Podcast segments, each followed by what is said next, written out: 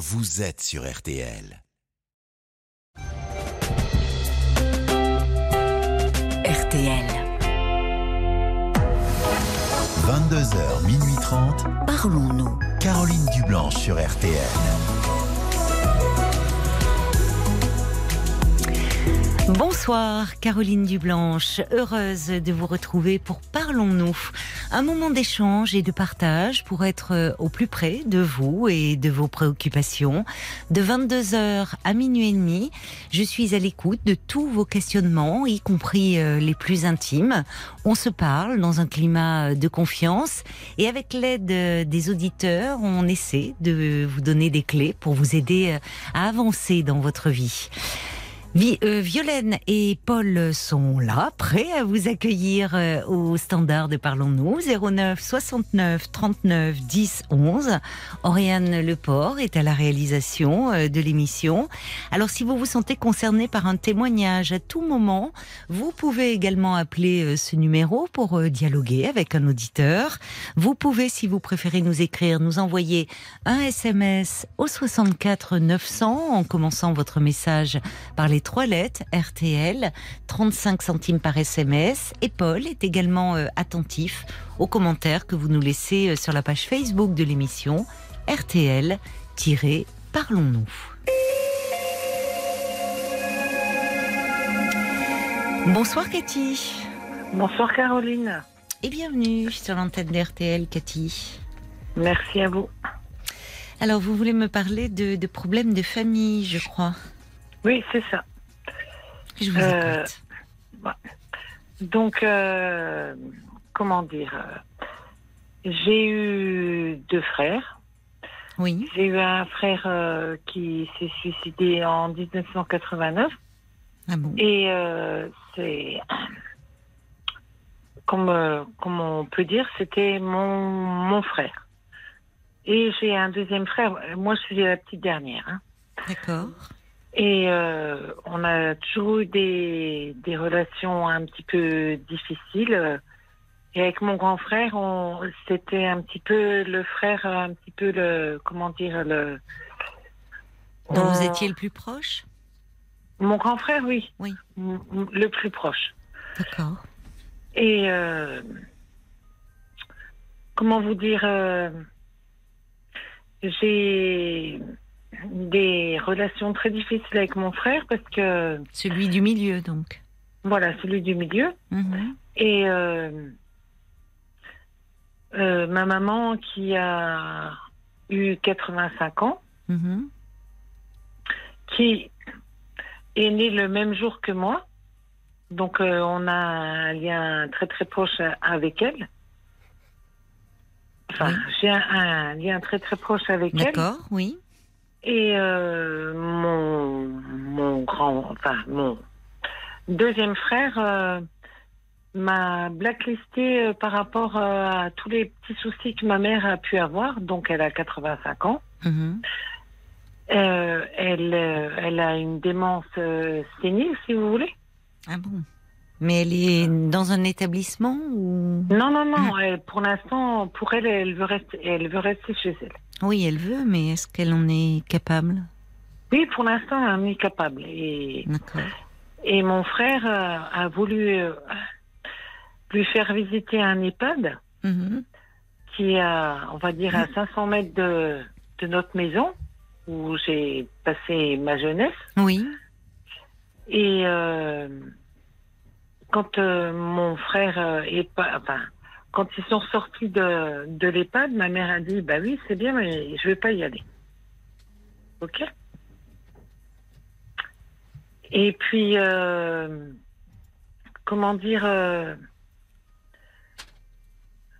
Comme je vous ai dit tout à l'heure, euh, mon frère m'a blacklisté. Mais ça veut dire quoi en fait? Parce que vous me dites bah, concernant tout ce qui concerne votre mère, mais c'est-à-dire blacklisté parce que je ne peux plus rien échanger avec lui, quoi. Je ne peux pas demander, parce que mon frère habite à, on va dire, à 25 minutes de chez ma mère. Hein. Hmm. Donc, euh, je ne peux pas échanger avec lui et savoir comment ma. Vous n'avez plus de lien, en fait Non, on n'a plus, plus, plus. Plus de lien. Plus, plus. Mais vous voyez, euh, vous voyez votre mère. Si vous êtes à, à 25 minutes euh, de chez elle, ça va. C'est pas trop. Vous pouvez la voir. Non, moi je suis à 300 km de chez elle. Ah, 300 km. C'est votre frère qui est à 25 minutes. Voilà, c'est ça. D'accord. Mhm. C'est ça. Donc c'est lui qui s'en occupe. Euh, oui, peut-être. Je sais pas.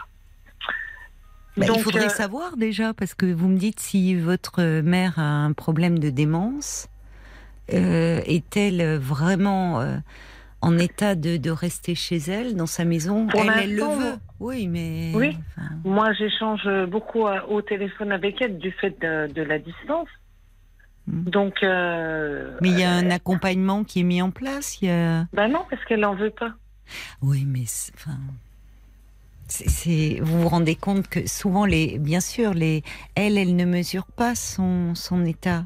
Enfin, voyez, si, si, si réellement, je, je- si vous me parlez de démence, donc ça a été diagnostiqué par un médecin. Oui, certes, mais Bon. pour l'instant, euh, je lui ai téléphoné euh, parce que mon frère a mis euh, une, comment dire, une procédure de mise sous tutelle pour ma mère, Oui. sauf qu'il m'en avait pas parlé. Hmm. Et que quand j'ai reçu un- une lettre du tribunal, et c'est là que je me suis dit, ben voilà. Oui, mais lui étant prêt, euh, Cathy, il mesure peut-être davantage euh, l'état de votre mère, parce qu'il la voit euh, régulièrement. Alors que vous, pas. étant plus loin, voyez, au téléphone, peut-être, enfin, c'est, on réalise moins quand on est à distance. Oui, certes, mais euh, je suis pas persuadée qu'il va l'avoir tous les jours. hein. Ouais, Entre tous les jours et bon. Donc, Donc, quel est le problème avec votre frère? C'est vous souffrez de cette absence de lien ou du fait que il prend des décisions euh, concernant votre mère dont il vous exclut? Ouais, tout à fait, tout à fait. Et puis moi, le, le, le- comment dire, euh, le, quand ma maman va partir, parce que je sais que c'est inéluctable, hein, et je, ne- je ne sais pas comment euh, avoir une contenance par rapport à mon frère, par rapport au mal qui, qui m'a fait. Mais avant qu'elle parte, euh, c'est maintenant qu'il faudrait essayer de, de voir avec votre frère. Parce que votre frère ne fait pas forcément ça euh, contre vous, mais peut-être pour votre mère. Enfin, Oui, voyez, non, mais- vous, vous le vivez bien sûr, je comprends que ça soit difficile pour vous, euh, euh, mais en fait, il est... Enfin, il faut savoir, euh, il faut peut-être anticiper, parce que vous, vous anticipez le jour où votre mère ne sera plus là. Mais pour, elle est là pour le moment. Et pour le moment, comment faire en sorte qu'elle puisse euh, avoir euh, une certaine qualité de vie et une sécurité aussi? Parce que vous semblez me dire que votre mère, bon, elle ne veut pas, elle ne veut pas être dans un établissement, elle ne veut pas d'aide à domicile, mais beaucoup de personnes âgées, enfin, qui, qui sont dans des, des, maladies neurodégénératives, ne- n'ont pas conscience de leur état. Donc, c'est pas elles qui peuvent décider euh, d'une mise en place à domicile, d'un accompagnement. Elles, elles veulent pas être embêtées, donc elles disent non, tout va très bien. Donc, vous voyez, c'est c'est là où il y a peut-être un décalage aussi entre, entre vous. Oui, certes, mais euh, euh, je peux vous raconter une petite histoire? Ah ben volontiers. Donc euh, voilà, moi je suis mariée depuis 1986, donc ça fait longtemps, Mhm. donc avec mon époux et ma mère et mon frère ne sont pas venus au ma- à, à mon mariage Et pourquoi? Parce que ma mère ne voulait pas que je me marie avec euh, mon mari, si vous voulez. D'accord. Pour quelle Parce raison? que, parce que, pour revenir en arrière, euh, j'ai eu un beau-père. Hmm. Bah, vous savez l'histoire hein, par rapport euh, au théâtre du vécu. Euh. Et euh, Ah oui, mais alors attendez, il faut parce que euh, on s'est parlé rapidement un soir en fin d'émission et Oui, non, le mais- théâtre du vécu est lié à un problème. euh, Enfin, c'est Voilà, ce qui vous a euh, aidé à dépasser un problème euh, d'abus sexuel Voilà. avec votre beau-père. voilà. Donc, euh, euh, quand euh, j'ai dit à ma maman que je voulais me marier, parce qu'elle savait très bien que j'avais rencontré mon mari, et euh, j'avais pris ma, ma cousine comme témoin. Mhm. Parce que, manque de chance pour moi, j'avais perdu ma meilleure amie dans un accident de voiture. Oui. Et puis ma mère a dit, euh, ben, elle était même pas capable de prendre ton frère euh, comme témoin. Ben non, c'était pas. Bah, c'est vous qui choisissez votre témoin. Mm. si. Voilà. Et donc, euh, mon frère, ma mère ne sont pas venus à mon mariage. D'accord. Et euh, mon grand frère était encore toujours là, mais il pouvait. Enfin, il n'avait pas les moyens de, re- de, re- de revenir, si vous Mm. voulez. Parce que c'est une histoire très, très compliquée. Oui, euh, j'imagine. J'imagine. Donc votre mère, elle était, enfin, elle était quand Elle même très dure. à- Oui. Elle a été veuve à 29 ans. Oui, mais enfin, au regard de ce que vous avez vécu, pardonnez-moi, mais enfin, euh, le viol par votre beau-père et Hum. elle qui trouve le moyen de s'opposer euh, parce que le mari que vous choisissiez ne lui convenait pas. Enfin, vous Mhm. voyez, c'est assez Mais ma mère déplacé. n'est pas au. Oui, mais ma mère n'est pas au courant. Oui. Enfin, Et, euh, En tout cas, les relations sont compliquées. Et, et aussi avec ce frère, je vois sur votre petite fiche, parce que vous dites que vous étiez très proche de votre grand frère, mais je Oui. vois sur votre petite fiche que ce frère-là dont vous me parlez, alors, c'est noté que c'était un petit peu votre tête de turc, c'est l'expression. euh, Oui, c'est C'est ça. ça, C'est bien ça. ça que vous aviez dit. bah oui, parce que euh, donc euh, mon deuxième frère a été. euh, Enfin, il- on n'a pas eu avec mon grand frère, on n'a pas eu de d'échange avec le le deuxième frère, si vous voulez. Et pourquoi? Ben, je sais pas, mais euh, Il y a combien d'écart entre vous et votre deuxième frère et entre lui et l'aîné? Donc avec euh, l'aîné, on avait quatre ans de différence, avec mon- le deuxième 18 mois, et puis euh, moi, la petite dernière. Oui, donc vos, vos rapports n'ont jamais été bons. C'est pas fait. seulement depuis ces derniers temps, depuis que votre mère est malade, en fait. C'est, ça remonte euh, dès l'enfance.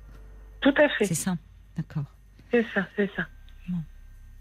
Et puis moi, je veux pas. Enfin, euh, quand euh, je vous embêter encore un petit peu, mais euh, donc moi j'ai pas. per- ouais, j'ai perdu ma marraine, donc ça fait un mois.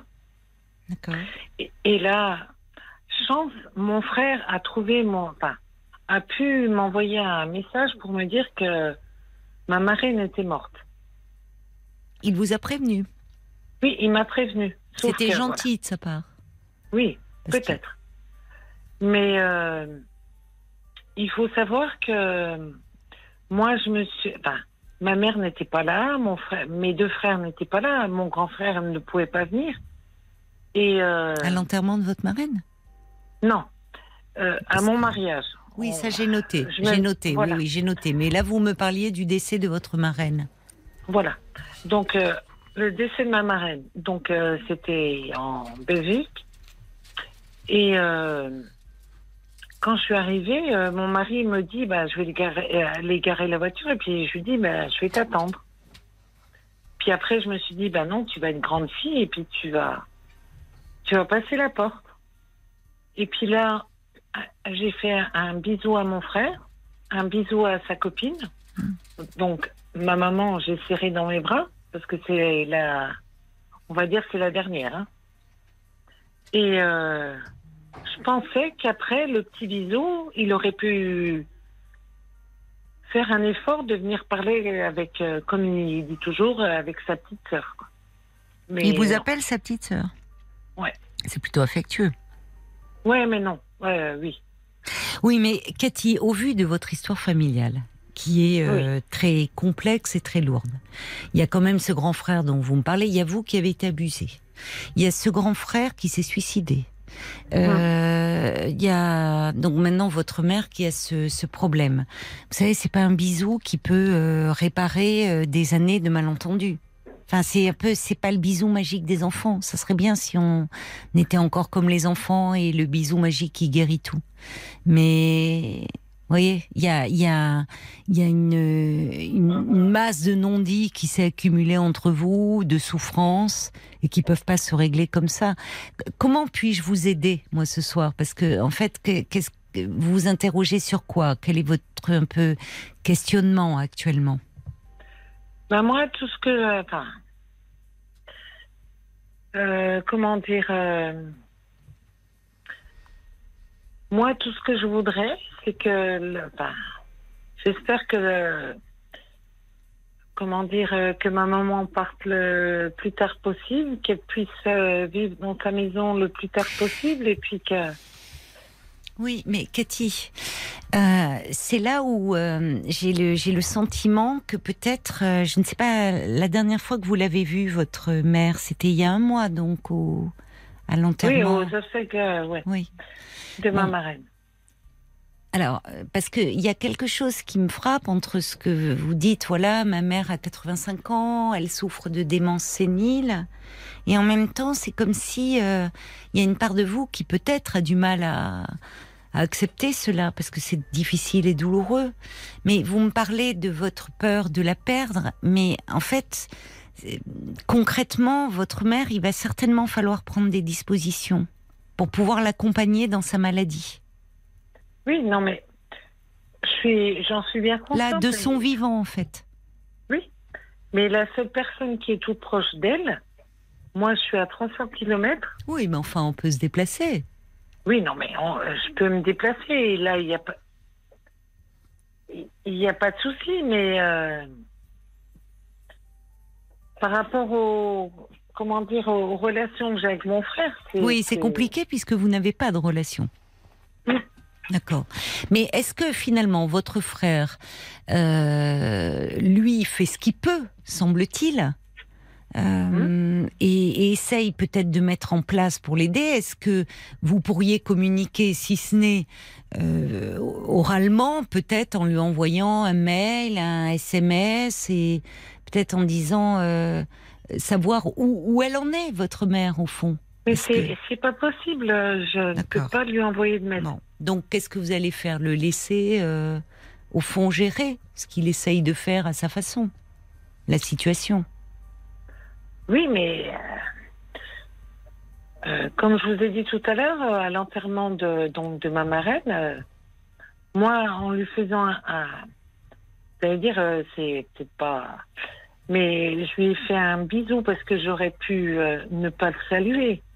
Non, mais Cathy, euh, j'ai l'impression que hum, vous.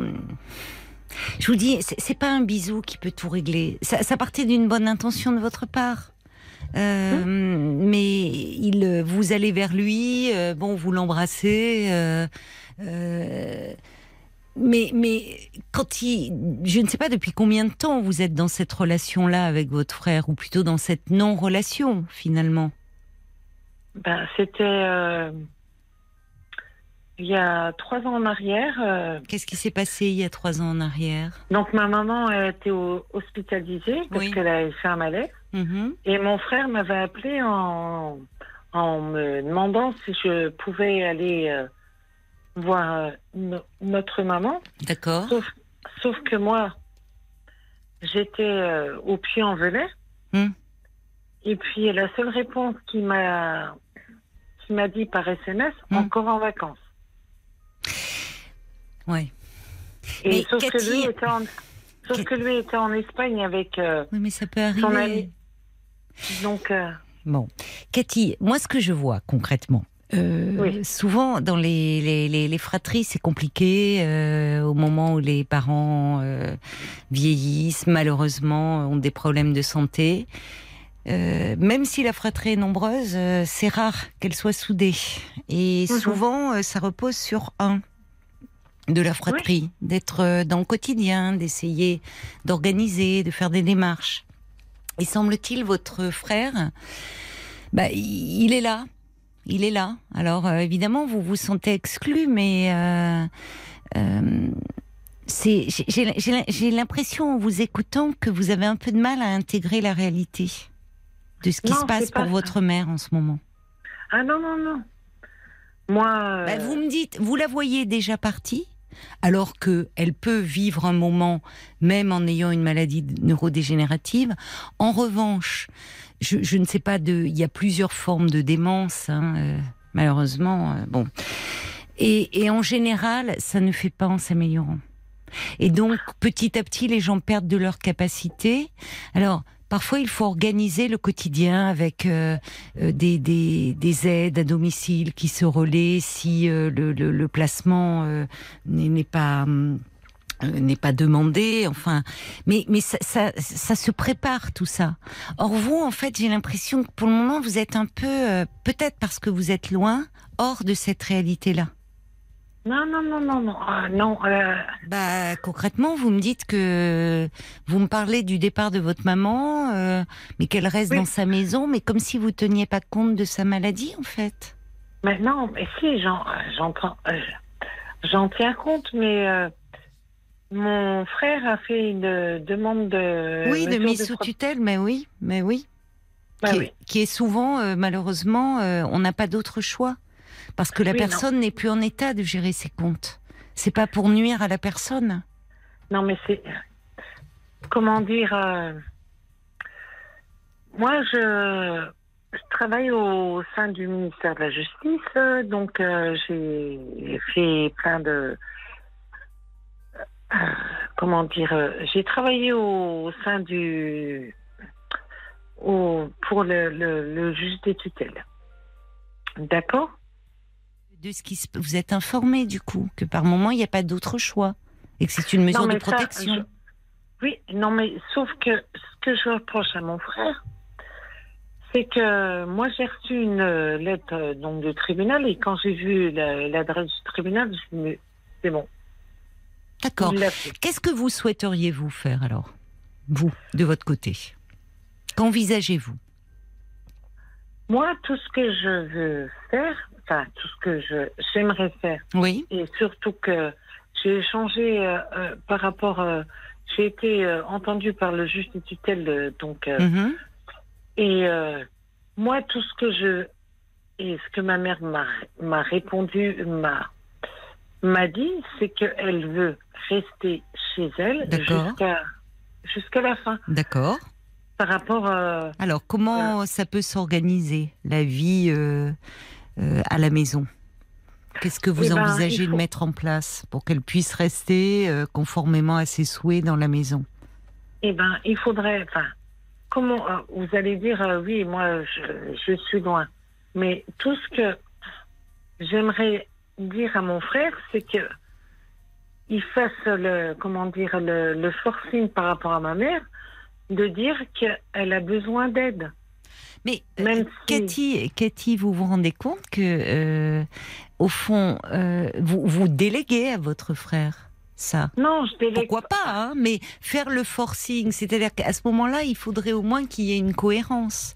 Parce que si votre mère, à vous, vous dit ah non, je veux, je ne veux pas, vous voyez, il faut, il peut-être qu'il a besoin de soutien, et c'est là-dessus que vous pourriez vous réunir, au-delà de vos différends, c'est-à-dire à travers un courrier que vous pourriez lui envoyer en disant que vous savez que votre relation, malheureusement, est, enfin, elle est difficile depuis des années, mais qu'aujourd'hui vous vous trouvez face à un problème majeur, l'état de santé de votre mère, et que vous pouvez lui proposer, pourrait-on e- essayer de mettre nos différends de côté pour assurer euh, une fin de vie la plus douce possible à maman?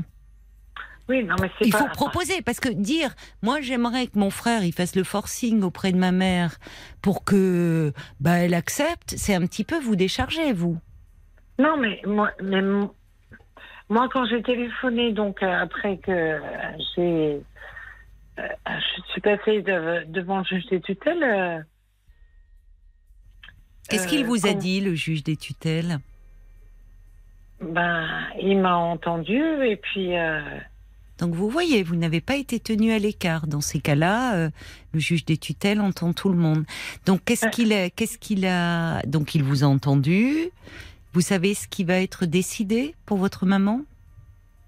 Ben, pour l'instant, non, j'attends la décision. vous attendez la décision Moi, tout ce que je veux et ce que ma maman m'a dit, c'est qu'elle ne veut ni que mon frère ni moi ne s'occupe de ses comptes. Bah écoutez, ça sera le juge des tutelles qui tranchera. Comme ça, ça sera Oui, plus non, mais simple. Mais voilà, bon, vous, vous, je, je crois qu'il vous. Depuis combien de temps savez-vous que votre mère euh, a, a des troubles neurologiques Depuis combien de temps le, avez-vous connaissance de, de son état? Bah, ça doit faire euh, une dizaine d'années, mais enfin, je sais même pas. Mais Bon, Parce euh, qu'à vous écouter, j'avais l'impression que c'était plus récent et que vous aviez du mal à intégrer cela. non, mais comme euh, comment dire, moi, ma maman, elle m'a fait aussi euh, du mal, d'accord, parce qu'elle n'est pas venue à mon mariage et c'est Oui, cela. mais c'est ancien ça. Voilà. Mais euh, j'ai un profond respect pour euh, ma maman. Mm. Et euh, mon, mon frère, je vais dire. euh, Écoutez, Cathy, je pense pour conclure que votre frère, euh, la- les problèmes de relation remontent à des années. Ce, ce n'est pas lié euh, simplement à, à ce que vous vivez, à la situation actuelle.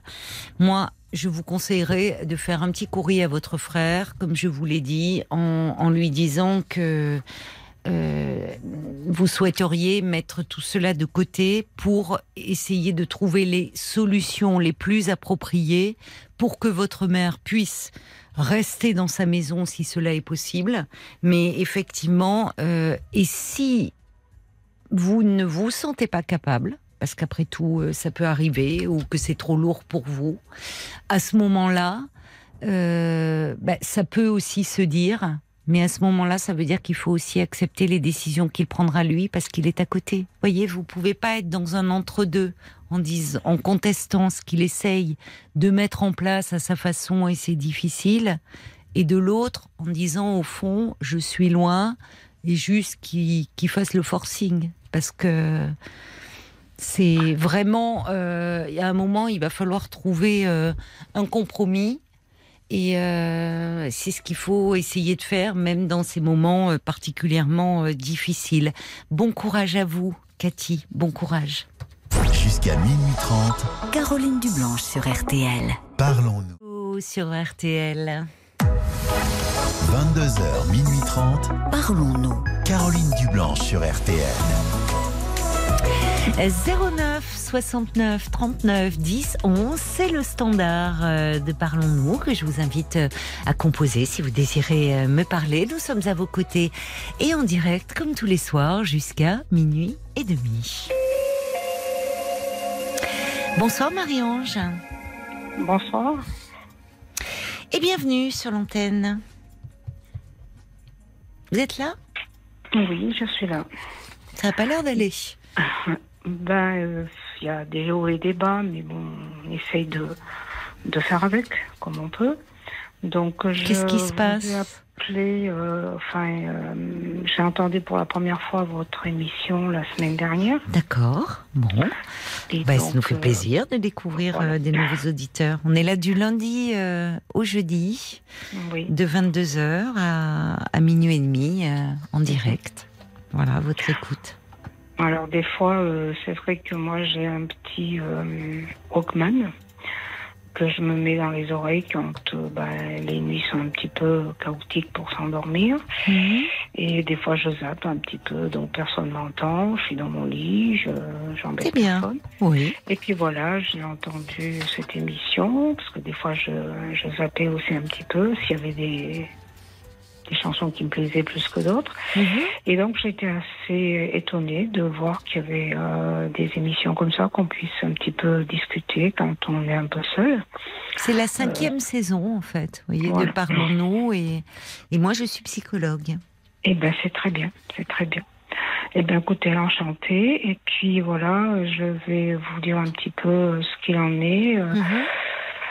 Voilà, en ce moment, je me sens euh, depuis quelque temps maintenant assez seule parce qu'il y a quelques années, j'ai eu un divorce euh, un petit peu, bon, qui s'est pas très bien passé. Après, euh, bon, euh, j'ai ma maman récemment qui avait des soucis de santé, je voulais m'occuper d'elle. Elle n'a pas voulu que je m'en occupe. Elle s'est tournée vers mon ex-mari et euh, mes filles. Voilà, moi je suis sa seule fille unique, ça m'a un petit peu perturbée. Bah, je comprends, oui. Oui, alors que vous vouliez lui apporter de l'aide et votre Voilà. soutien, c'était gentil, elle vous rejette. Voilà, je le rejette et euh, j'ai eu beaucoup de mal. Alors depuis euh, donc euh, 2020, Oui. euh, je ne prends plus aucun médicament pour mon cœur. Je me fous de ce qui peut m'arriver. Oh non, ça va pas, ça. Et euh, du coup, euh, j'avoue que ben, là, je ressens que, ben, évidemment, à force de pas m'occuper de moi, Oui. j'ai de plus en plus de mal. Et ben, euh, dès qu'il commence à faire un peu chaud, dès que je porte quelque chose Oui. de lourd, euh, dès que je passe euh, mon aspirateur, ça ne va pas. euh, voilà. Je... Oui. Et puis, j'arrive plus à faire confiance en personne et surtout pas aux hommes. Hmm. Voilà. Je, De quoi peu- souffriez-vous? Parce que vous me parlez de votre cœur, des hommes qui vous ont fait Eh ben, souffrir, mais euh, d'un point de vue physique. Vous dites, euh, vous preniez un traitement pourquoi Euh, Bah, C'est-à-dire que j'ai eu, euh, enfin, j'ai eu un cancer. Euh, ça Oui. a fait euh, 10 ans là cette année. Grâce Oui. à Dieu, je suis là. Ça, il Oui. n'y a plus de souci avec ça. Et en 2017, on m'a mis un stent. D'accord, oui. Et euh, j'avais un traitement que j'ai pris jusqu'à l'année où ma maman m'a dit Qu'est-ce que tu veux que je reste à foutre ici? Je n'y ai personne. Et j'ai dit Attends, maman, je suis ta seule fille unique, je vais Mm. m'occuper de toi. Et elle me mettait en porte-à-faux avec les personnes de l'hôpital. Hum, hum. Puis à un moment donné, je me suis considérée comme une serpillère, excusez-moi de dire ça, euh, comme une merde. Voilà. Oui, Et euh, j'ai arrêté mes traitements. Donc, euh, Oui, je mais parce que ce sont les paroles de, de votre mère qui, une fois de plus, vous Ouais. ont terriblement blessé. Exactement. C'est pas la Et, euh, première fois, j'imagine, qu'elle vous blesse, non. votre mère, pour réagir Non, comme ça. C'est-à-dire que c'est une personne que quand elle vous dit que c'est noir, si vous voulez dire que c'est rouge, ça sera pas rouge, c'est que c'est noir. hein. Donc euh, oui, voilà. Et et puis, c'est très noir chez elle, enfin, dans sa Voilà, façon de voilà. voir la vie. Et...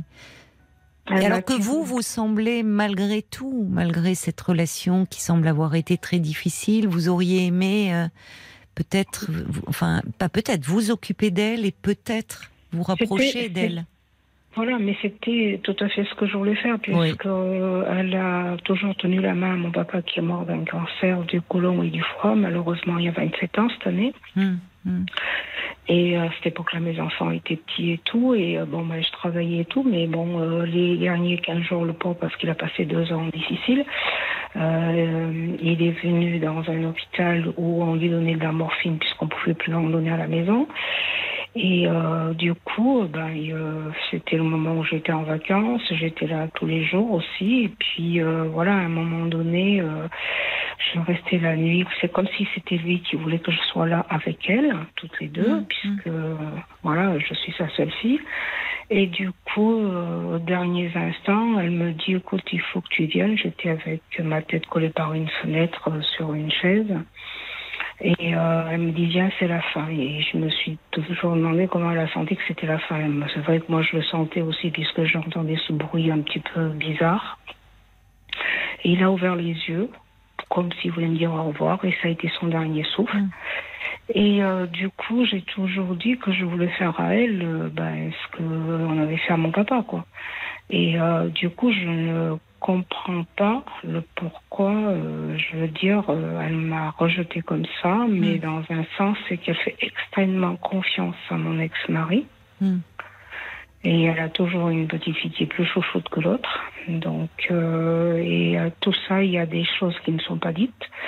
Il y a des choses qui sont fausses. Euh, ça, Mais dites-moi, votre mère, enfin, on voit bien dans le ce qui est, on, on voit à quel point elle, elle, Rationnel. elle vous fait du mal parce que elle vous fait du mal et c'est comme si euh, ce, ce rejet a euh, là euh, était était le rejet de trop en, en disant. profond. Mais oui, il est profond, certainement, Mhm. et il remonte à loin. Certains, à loin. Et je me permets de vous dire que j'ai eu un,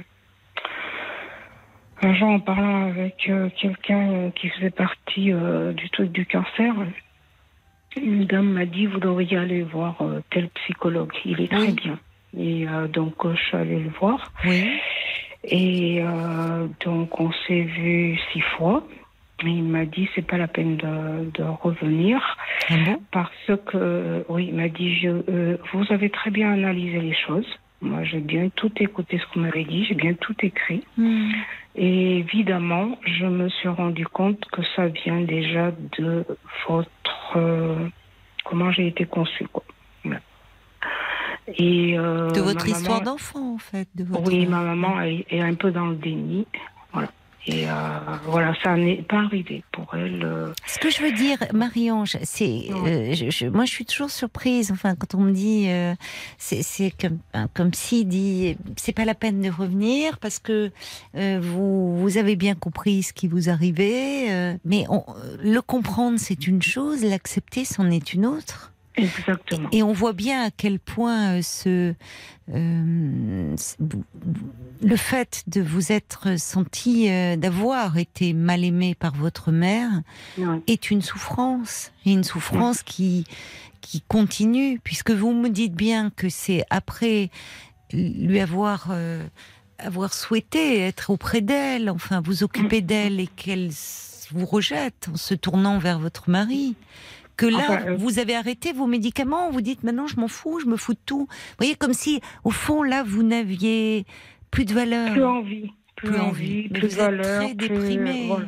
Vous êtes Voilà, très très déprimé. que je me sens, ben, comme dit euh, le psychologue en discutant, il me dit euh, quand les choses ne sont pas éclaircies dès le début, quand il n'y a pas de communication, quand Oui. euh, voilà, il y a plein de choses qui ne vont pas. Et euh, du coup, votre maman a fait un choix que vous pouvez pas aller contre son choix. C'est ce qu'il vous disait à l'hôpital parce qu'un jour, elle m'a dit vous me mettez en porte-à-faux avec votre maman. Mm. Puisque moi, je voulais qu'elle reste dans un centre spécialisé pour les gens qui ont des accidents, qui sont amputés, ainsi de puisqu'elle est Qu'est-ce dans qu'elle a un petit village. Elle s'est fait amputer, elle est très malade du cœur depuis des années, puis euh, c'est 40 ans. D'accord. Et malheureusement, euh, récemment, donc en 2020, elle s'est fait amputer, juste euh, un peu avant les Mhm. fêtes, euh, en 2019 à 19 euh, 2020. Et du coup, euh, moi, je faisais avec la chef du service en sorte qu'on puisse la mettre dans ce centre qui, qui était Mhm. tout près de moi, puisque j'avais déjà déménagé. Et du coup, euh, moi, je lui ai dit, écoute, maman, euh, t'avais du monde aujourd'hui? Non, j'ai eu personne. J'ai dit, écoute, la troisième fois, euh, l'assistante sociale m'a dit, c'est pas la peine, hein, parce que de toute façon, il n'y a rien à faire, elle n'en démarre pas. À vous, elle vous dit une chose, et votre ex-mari, Oui. avec votre fille aînée, elle en dit une autre, donc voilà. Jusqu'au jour où il m'a dit, oh, mais euh, de toute façon, on va faire tout ce qu'il faut et elle restera là où elle a envie de rester. Je dis oui, en sachant que les enfants, ils ont leur vie et qu'elle va être toute seule. C'est très bien de mettre Oui. une femme de ménage et autres et elle va rester. euh, Mais voilà. elle Et le après, choisit. Pardon de vous dire Voilà, ça, Marie-Ange, mais elle le choisit. Elle l'a choisi et oh, malheureusement pour moi, euh, c'est pour ça aussi que j'ai un petit peu coulé, le connard s'est arrivé. Et en plus, elle me dit, euh, m'appeler, oui, je suis là toute seule comme un chien. Je dis, attends maman, je te l'avais dit Oui. qu'ils ont leur vie. Enfin, je veux dire, en quelque part, tu Oui. le savais très bien. Et tu savais que si j'ai déménagé, oui. euh, c'était parce que je suis plus près des hôpitaux. Et puis voilà, je, je voulais m'éloigner. Et du coup, à force de trop me culpabiliser, comme disait le, psychologue les six fois qu'on s'est vu, il Mhm, me dit, mhm. elle, elle le sait qu'elle vous tient par le bout du nez. Oui. Vous avez été élevée dans une manière de, de vous culpabiliser. Elle, elle se culpabilise elle pour tout et elle vous fait culpabiliser et elle ça. vous tire au fond. Oui. C'est-à-dire que C'est un lien me- puissant, ça. Elle appuie là où ça fait mal. Elle sait très Voilà. bien. voilà, Elle sait très bien. C'est-à-dire qu'à la fois, alors que vous vouliez qu'elle soit transférée dans un service qui serait plus près de votre domicile, où vous pourriez aller la voir régulièrement, elle refuse. Elle et, et là où elle est, elle vous appelle en disant qu'elle a abandonné comme un chien. Donc euh, elle vous elle vous entraîne dans enfin dans Ouais. quelque chose de, de très ancien, mais mais mais elle vous fait mal, terriblement mal. Comment faire? Alors j'entends que vous travaillez, euh, vous voyez ce, ce psychologue finalement. Il n'y a pas eu que six séances. Vous continuez à le voir.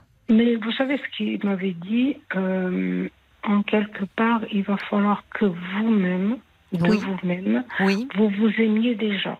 Parce vrai, que vous êtes, vrai. euh, envers vous, vous vous aimez plus, vous êtes bon à rien. Oui, Il faut déjà vous aimer vous et reprendre vos médicaments. oui. Et je l'ai toujours pas fait. Et du coup, il me dit, ça, ça vous appartient à vous de commencer à vous aimer vous-même, à ne plus penser aux autres. Oui. Voilà, qu'à c'est vous. C'est pas être égoïste, c'est c'est c'est de prendre votre vie en main. Puisque si tout le monde vous tourne le dos, Mhm. vous pouvez pas aller à l'encontre de ce qu'ils veulent. Mais j'entends dans là l'intonation de votre voix, c'est comme si ces paroles, vous les, vous les faisiez vôtres finalement. Vous dites ça a du sens ce qu'il vous dit. Oui. Oui. Oui. Oui, Oui. tout à fait, tout à fait. Vous avez essayé beaucoup de choses et vous êtes une fille aimante. Vous ne, vous ne répétez pas ce, ce schéma de votre mère. Vous étiez prête, malgré ce lien très difficile, à vous occuper d'elle. Elle, elle, elle vous rejette. Eh bien, Ça- m'est très difficile hein, Oui. parce que euh, chaque fois que j'allais la voir, je revenais, euh, ça me bloquait les intestins, ça me bloquait tout. ben, vous voyez. Et euh, du coup, ça fait un an que je la vois pas, mais Oui. j'en suis euh, malheureuse au fond de moi. malheureuse.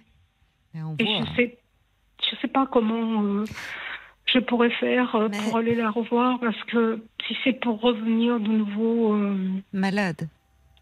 Elle vous rend malade, votre Et, mère. et j'ai peur qu'elle, j'ai peur qu'elle euh, décède. euh, Oui. Et ça fait un an qu'on s'est pas vu et, et je suis chrétienne, c'est le cas de le dire. Et euh, chaque jour, je dis à Dieu, écoutez, euh, je vous remercie déjà d'avoir la vie euh, et d'avoir ou une table pour manger, un lit pour dormir. Je ne demande pas des merveilles. Donnez à ma maman tout ce qu'elle peut avoir, qu'elle souffre moins, que mes enfants puissent avoir tout ce qu'ils peuvent. Mais ne m'oubliez pas parce que je me sens si vulnérable. Si je viens de faire une onction des malades, vous voyez. Pourtant, je pour essayer de me de me remonter.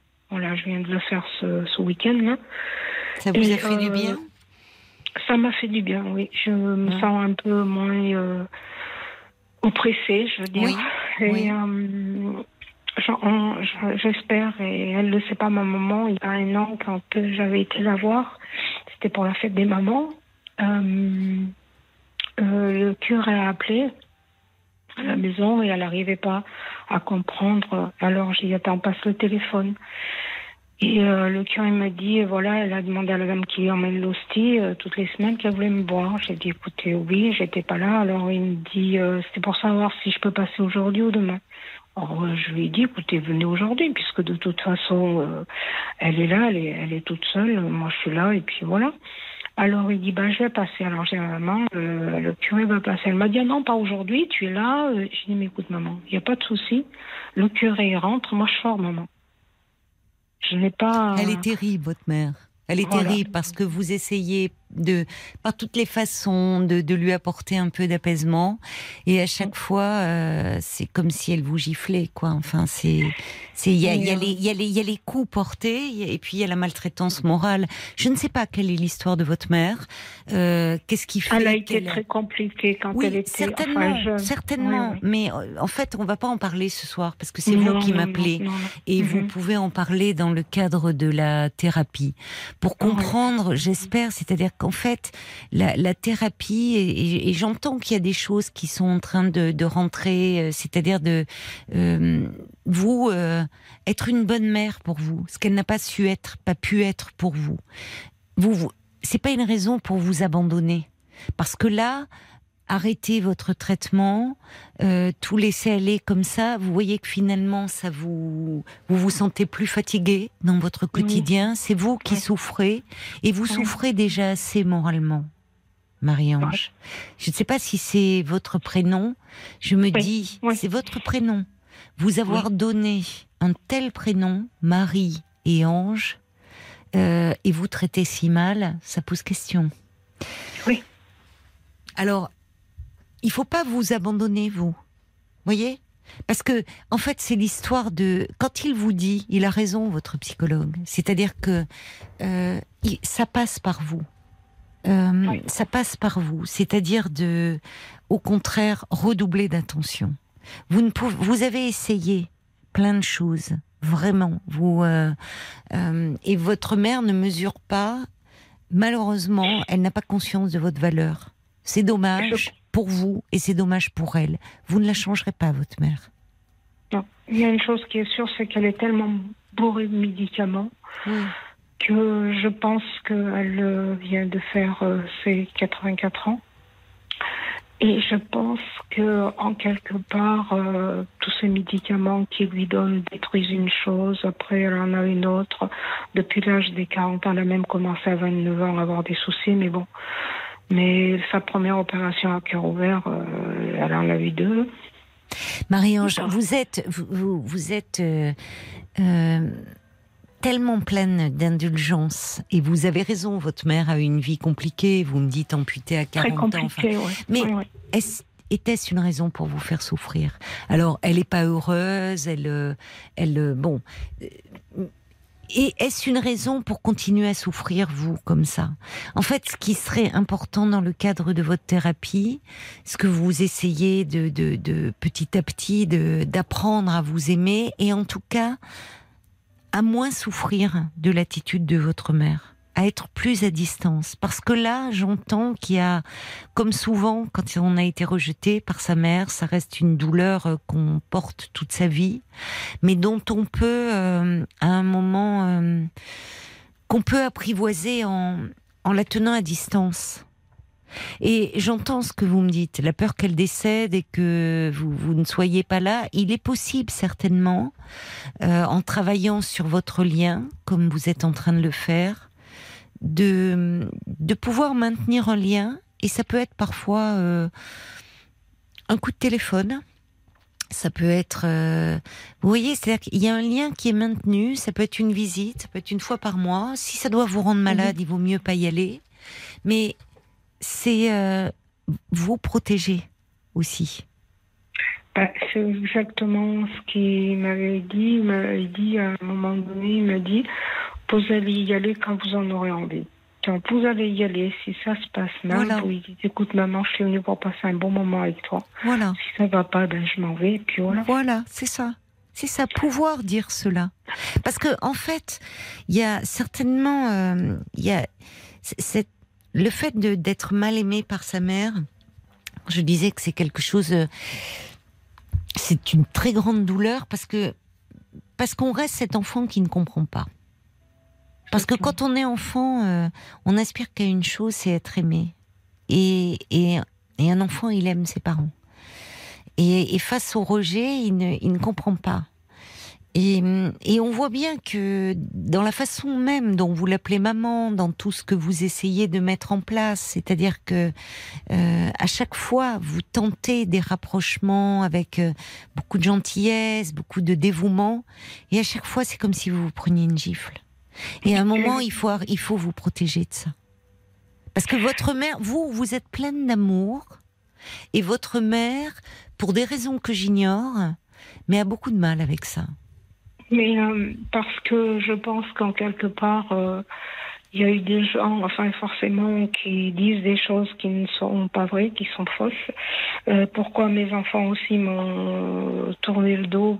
Parce qu'il y a des choses qu'elle dit, parce qu'elle est née dans des années où ils vivaient pas comme nous on vit. Moi, je, je vis avec l'évolution. Mes enfants, je suis pas tout le temps chez eux parce que, je veux dire, ils ont leur vie, ils ont besoin de moi, je suis là, Oui. j'aurais toujours dit. Elle leur dit Et- des choses à vos, à vos filles? Ben, oui, il y a eu sûrement beaucoup de choses, même après euh, mon Oui. divorce et déjà avant mon divorce. Et- Oui, elle choisit votre et- mari d'ailleurs, euh, Ah, voilà, enfin, euh, c'est ben, terrible. Enfin, C'est quelque chose que je vais vous dire. euh, il est parti de la maison, il m'a laissé et euh, la semaine d'après, elle était très malade, donc euh, je suis allée m'occuper euh, un peu d'elle. Et puis Mhm. euh, je dis maman, je ferme la porte, ou je laisse ouverte. Je vais à la pharmacie et chercher à manger. Et elle me dit non, laisse la porte ouverte, c'est quelqu'un vient. Donc je lui ai laissé la porte ouverte. Et quand je reviens, elle me dit écoute, tu feras un peu plus à manger. Parce que ton ex, il va venir. Je dis non, mais maman, j'y crois pas, quoi. Oui, je veux dire, non, je suis d'accord enfin, avec vous. Oui. non, mais voilà, et, Oui. et, et, et, Oui. elle a fait rentrer, euh, elle est libre de faire rentrer qui elle veut chez elle. Euh, Oui, mais très pas peu de temps vous après, êtes il là, avait une copine, elle, elle, elle, elle rentre, c'est comme si c'était la merveille du monde. Euh, des fois, j'appelais ma maman, tu m'appelles maintenant à cette heure, et je lui dis, écoute maman, je t'appelle quand, quand j'en ai envie. Oui. Et, et quand elle avait décroché, j'avais entendu la voix de mon ex-mari, donc ça voulait dire Elle vous abîme, elle vous abîme, votre mère. Elle vous abîme Exactement. terriblement, Marie-Ange. Donc, à un moment, en fait, vous voyez, je, je reçois des messages pour vous. Il y, a, il y a Joseph qui euh, dit, on voit bien que vous tentez de lui apprendre à vous aimer, à Merci. aimer tout court. C'est Oui. compliqué, ajoute-t-il, cette loyauté sans retour. Ne culpabilisez pas. J'ai l'impression qu'on me voit pas, c'est-à-dire c'est Oui. comme si j'existais pas. Et pff, encore j'ai demandé à Dieu d'avoir une lumière, si elle pouvait avoir une lumière avant de s'en aller, qu'on Gardez-la pour vous. comprenne que je l'aime. quoi. Marie-Ange, gardez-la pour vous, cette lumière. Vous, vous avez la capacité d'aimer. Et ça, Oui. c'est une grande force. J'ai beaucoup d'amour à Vous donner. avez et- beaucoup d'amour. Et en fait, il va falloir vous en donner à vous-même. Il va falloir apprendre à prendre soin de vous, à revoir votre cardiologue, à vous traiter avec beaucoup de douceur. Vous avez une mère qui est d'une dureté terrible. Euh, Brigitte dit, vous attendez un amour qui ne vient pas, essayez de le chercher ailleurs, même si bien sûr que c'est un deuil difficile. Et quand vous irez un peu mieux, essayez de voir autour de vous, peut-être au sein de votre paroisse, peut-être des activités qui sont proposées à, à la mairie, de rencontrer des personnes qui sauront accueillir cet amour dont vous, vous êtes capable. Parce que c'est une force. Et à un moment, il va falloir prendre de la distance avec cette mère que vous ne changerez pas et, et apprendre à vous aimer vous. Je dois vous laisser, ma chère Marie-Ange, Je- parce que c'est les infos, mais Merci continuez ce travail parce que semble-t-il, il vous fait beaucoup de bien. Et c'est important. Et n'oubliez pas que vous, vous avez cette capacité-là de savoir aimer. Merci. Et c'est une force. Je vous Merci embrasse. beaucoup. Au revoir, euh, Marie-Ange. C'est une très bonne émission Bah, et euh, je vous souhaite plein de bonnes choses à tous. Ouais, vous vous êtes adorable. Au revoir, Marie-Ange. 22h, minuit 30. Parlons-nous. Caroline Dublanche sur RTL. Soyez les bienvenus si vous nous rejoignez euh, sur RTL. C'est Parlons-nous. C'est votre moment chaque soir, deux heures et demie euh, de direct pour vous poser après l'agitation euh, de la journée, faire le calme en vous, être à l'écoute des pensées, des émotions qui vous traversent. Alors je vous invite à appeler le standard au 09 69 39 10 11 pour me parler de vous en toute liberté et sans tabou. Les auditeurs sont également là, très attentifs euh, à vos témoignages et souvent euh, écrivent pour vous apporter euh, leur euh, soutien. Alors par SMS au 64 900 code RTL, 35 centimes par message, ou encore sur le groupe Facebook de l'émission RTL. euh, Parlons-nous. Et justement, j'ai reçu des, des messages pour Marie-Ange qui était avec nous euh, avant les infos de, de 23 heures, qui euh, à 60 ans passés, euh, cherchait encore désespérément l'amour euh, d'une mère, amour qui ne venait pas. Et Brigitte dit, vous êtes une personne très bonne, généreuse. Ne gâchez pas tout ça pour une personne quand bien même c'est votre mère qui vous fait tant de mal. Elle ajoute, on peut s'apporter la tendresse, la reconnaissance que l'on n'a pas eue, la douceur aussi, et on peut rencontrer des gens qui vous apprécient. Les choses peuvent changer. Oui, vous avez raison. Et euh, pouvoir faire de nouvelles rencontres plutôt qu'être toujours tourné vers cette mère où à chaque fois ça s'apparente à des coups. Euh, rencontrer des personnes qui sauront apprécier Marie-Ange à sa juste valeur. Il y a quelqu'un qui dit un parent maltraitant ne se remet pas en question. Le temps passe, la maltraitance perdure. On voit bien, c'était pas des coups physiques, mais c'était à chaque fois euh, une maltraitance morale. Cet auditeur ajoute c'est triste, mais euh, sa mère ne semble pas avoir les capacités de saisir l'amour de sa fille et la chance d'avoir une fille euh, comme comme elle. Beaucoup de réactions aussi, hein, Paul, je crois, qui sont arrivées pour Marie-Ange sur la page Facebook et j'espère que Marie-Ange, qui a découvert l'émission euh, il y a quelques semaines, est à l'écoute derrière sa, sa radio et que vos paroles, vos mots vont la réconforter. La Luciole du 35 qui nous a écrit sur l'application RTL, qui est très sensible sensible à l'histoire de Marie-Ange. Elle doit oublier sa mère et vivre pour elle. C'est ce que Oui. dit à peu près tout le monde. Il y a, il y a Suzy aussi qui note, c'est beaucoup plus difficile de voir partir le parent avec qui ça ne va pas. C'est vrai, elle a raison. Elle a Euh, raison. Parce qu'il y a. euh, tant, du vivant du parent, on le voit bien. On peut espérer Bah oui. que les choses s'arrangent. Marie-Ange, elle aurait aimé que sa mère soit hospitalisée à côté. Enfin, quand il n'est plus là, il y a aussi euh, toute ce- cette relation qui revient en pleine figure, d'où l'intérêt. Elle travaille ce lien en thérapie et ça va l'aider, ça. Sarah qui dit ah, une mère comme celle de Vipère au point, euh, la folle coche Ah oui. d'Hervé Bazin. Ah oui. Certaines Oui. personnes ne changent jamais. Marie-Ange doit faire le deuil de l'amour qu'elle n'a pas eu et prendre soin d'elle, voir des personnes qui sauront l'apprécier. Et puis euh, il y a Marina qui euh, écrit qu'il y a une époque, elle s'occupait pas d'elle. Euh, elle écrit Je me suis retrouvée avec tumeur de l'utérus de plus de 12 cm et je me suis retrouvée avec 16 agrafes dans le ventre. Et là, j'ai compris que je devais Mm. être égoïste. Je devais être égoïste et m'occuper de moi, car personne d'autre ne le fera pour moi.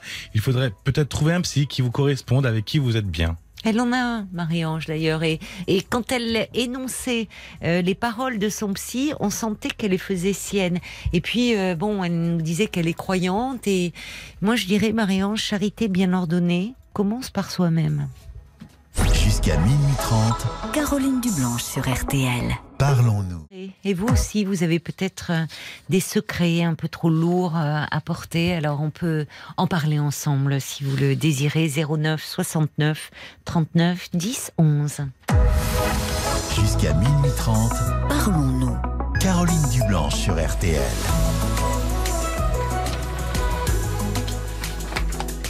Bonsoir Jérôme. Bonsoir Caroline, vous allez bien? Oui, je vais bien, merci. Et vous, Euh, c'est je- à vous qu'il faut demander ça? Ben, on essaye d'aller faire tant bien que mal.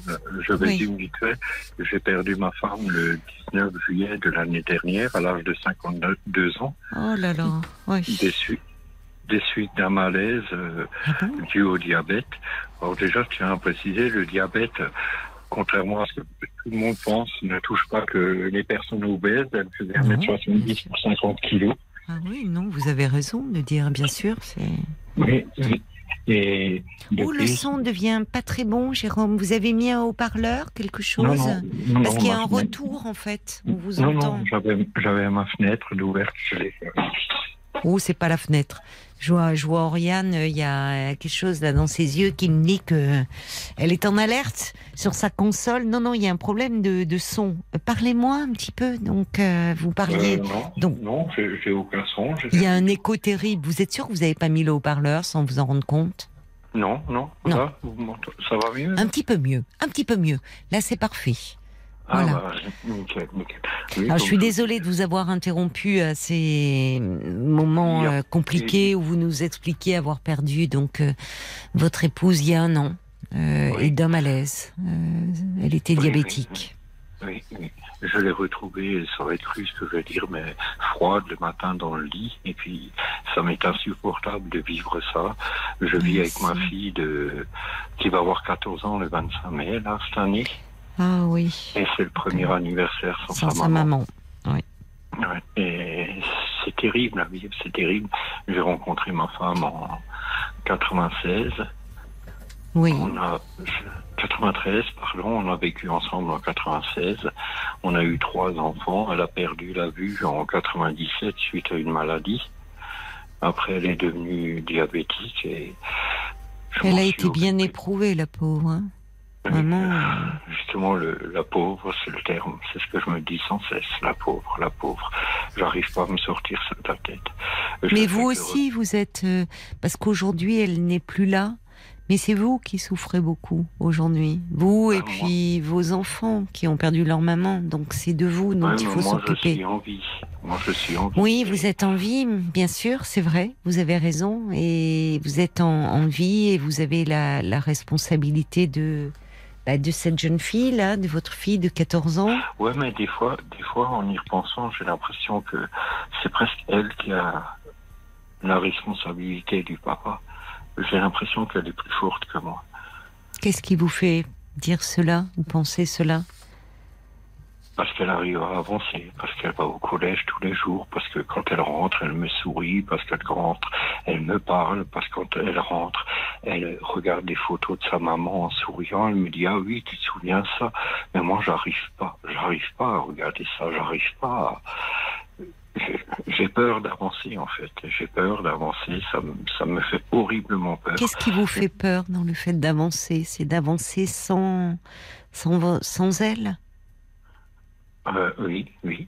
Euh, Pendant 30 ans, on a vécu ensemble Mm. quelque chose de parfait, quelque Mm. chose, je vais pas dire idyllique, mais Non, Parce qu'il y a eu des épreuves. hein. Elle a oui, été presque éprouvée. parfait. Oui. Ouais, presque parfait, mais c'était génial en fait, c'était génial. Et du jour au lendemain, ça s'est arrêté, et c'est horrible à vivre, c'est horrible.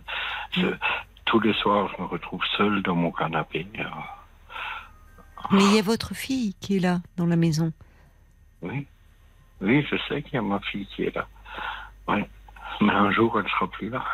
Alors, on n'en est pas là. Vous, vous aurez avancé, euh, Jérôme, puisqu'elle n'a que Je sais 14 pas. ans. Oui, Je sais pas si je suis capable d'avancer. mais il va falloir. Est-ce que j'en ai envie? Voilà. C'est terrible à vivre. Je pensais pas, je pensais pas être veuf à 53 ans. Ben, bien sûr. Bien sûr que c'est terrible. De... C'est évidemment, c'est. C'est votre monde qui s'écroule. Mais j'entends aussi ce que vous me dites et, et la psychologue que je suis, ça m'interpelle. Quand vous dites, j'ai l'impression, en parlant de votre fille de 14 ans, qu'elle est plus forte que vous et qu'elle sort des photos où elle parle de sa maman, où elle sourit, ou euh, à un moment, il va falloir euh, faire attention à cela. Parce que hum, elle aussi, elle est, c'est, c'est une- Oui, euh, elle est, elle aussi, c'est une, sa vie, elle a, elle a basculé. Mais quand vous dites, elle va au collège, oui, elle n'a pas le choix. Comme vous, vous allez à votre travail, j'imagine. Oui, oui. Mais Ouais. quand elle me dit qu'elle veut pas aller au collège, je l'oblige pas à y aller quand elle va pas bien. Et ça arrive souvent en ce moment. Bon. Alors, elle a besoin, en fait, pardon de vous dire ça comme ça parce que je je mets pas de côté votre souffrance, mais je je, je, rebondis sur ce que vous me dites. On va en parler de votre souffrance, mais attention, il y a aussi votre fille qui peut pas euh, faire face au vide laissé par sa maman et en plus porter son papa. Oui, oui. Parce oui, qu'elle a mais- plus sa mère et, et vous, vous n'êtes plus le même papa depuis. Et ça, Oui. pour une adolescente, c'est trop lourd. Donc, Oui. à un moment, peut-être que vous dites depuis quelque temps, euh, elle a plus envie d'aller au collège, elle, elle, quand elle va pas bien. Eh bien, si vous n'avez pas les mots, parce que c'est trop dur, trop dur, parce que vous êtes vous-même écrasé par la douleur, euh, ça serait important de, de lui trouver un espace auprès d'un psy pour qu'elle puisse être accompagnée. Mais pas- elle est, elle est suivie par la maison des adolescents de la ville Ah. où j'habite. D'accord. Depuis, depuis le décès de, de sa Depuis maman le décès de sa maman, oui, six mois après le décès de sa maman, Oui. elle m'a demandé l'autorisation d'aller voir euh, C'est un- elle qui un vous en a parlé. spécialiste, comme on dit. Oui. Oui, Et puis c'est bien. là, j'ai été suivi par une assistante sociale de la mairie Oui. de la ville où j'habite. Je ne vais pas citer le nom, Oui, mais on m'a donné l'adresse de la maison des adolescents où elle est suivie par une psychologue. d'accord. Et ça lui fait énormément de bien. Oui, oui. Mais Tant mieux. je trouve ça triste que moi, j'arrive pas à lui faire du bien. Vous trouvez triste de ne pas arriver, vous, à lui faire du bien? Oui. Actuellement, c'est comme ça. Vous, vous, vous êtes vous-même trop mal pour pouvoir euh, finalement prendre soin de votre fille comme vous le souhaiteriez. Mais en faisant déjà ce que vous faites, c'est-à-dire en, euh, en étant là, en, euh, en prenant les repas ensemble, en, enfin, elle, euh, vous, ça compte ça aussi ce quotidien que malgré tout vous cherchez à maintenir, même si vous, vous avez du mal à y trouver du sens Oui. actuellement. Donc vous aussi, peut-être, vous, vous ressentiriez le besoin d'un accompagnement. Je sais pas, Caroline. Je sais pas. Quand, quand il y a encore un an, on se baladait dans la rue avec sa maman, main dans la main. Sa maman, comme je répète, qui n'y voyait rien, qui était aveugle, qui était canne blanche. Et aujourd'hui, je la vois se promener seule, ma fille. Ça me fait tellement mal, si vous saviez.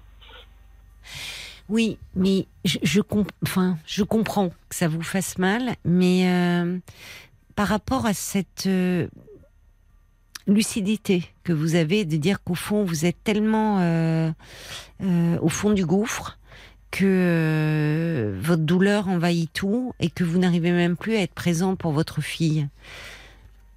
Il va falloir déjà, vous, euh, aller parler de cette douleur. Vous pouvez pas rester comme ça, en fait. Parce que à un moment, même si c'est dur, on n'a pas le choix. Soit Oui, on bascule de l'autre côté avec l'être aimé, soit il va falloir faire avec cette vie-là et essayer. Mais parce De- qu'il est de l'autre côté, Caroline, je ne le ferai jamais. Bah ça, je voilà, ne le ferai jamais. bah voilà, Ça, je ne c'est le bien, ferai jamais. c'est bien Mais- parce que votre vos enfants et votre fille, elle, elle a besoin de vous.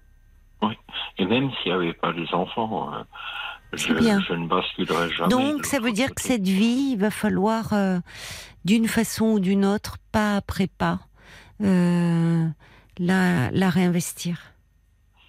Mais Vous n'avez pas d'autre a- choix. Oui, Ça changera rien. Ça ramènera pas votre femme. Et votre femme ne voudrait certainement pas que vous soyez euh, aujourd'hui accablé de douleur et à ne plus être dans la vie. Elle voudrait pas ça pour vous. Elle voudrait certainement pas ça pour votre fille. D'ailleurs, vous me dites que vous avez euh, deux autres enfants. oui. Il y en a un qui a 25 ans, qui est installé, qui a un, petit garçon. euh, D'accord. Donc vous êtes grand-père.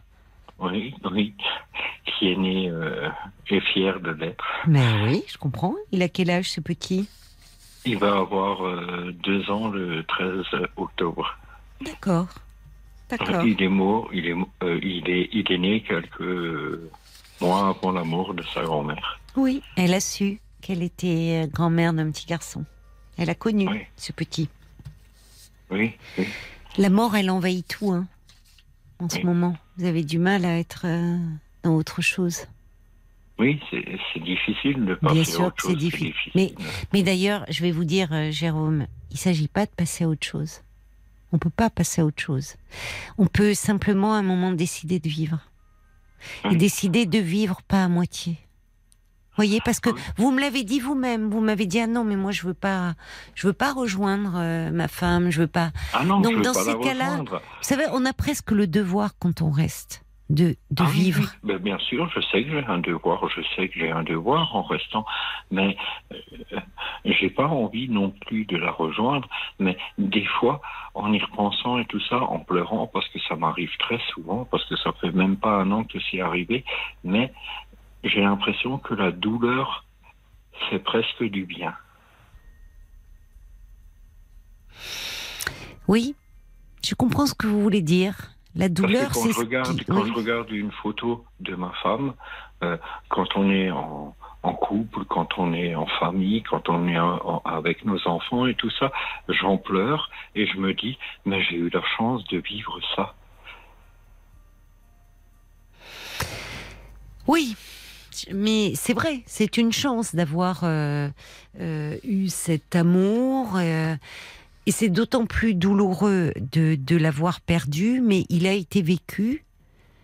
Mais aujourd'hui, en fait, il va falloir essayer de vous tourner vers. euh, des- Enfin, c'est pas tant vers le futur parce que ça paraît.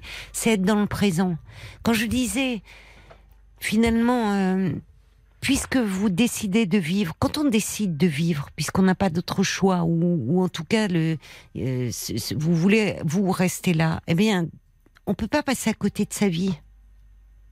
C'est-à-dire Oui. qu'à un moment, il va falloir peut-être pouvoir aussi aller parler de cette douleur dont vous me parlez là ce soir, pour qu'elle ne vous encombre pas trop et qu'elle ne vous empêche pas d'être dans votre vie. Et à un moment, il faut bien aller la déposer quelque part. À qui en parlez-vous de votre douleur? À ma famille. Et Ah, ça c'est important. Votre Oui. famille est auprès de vous?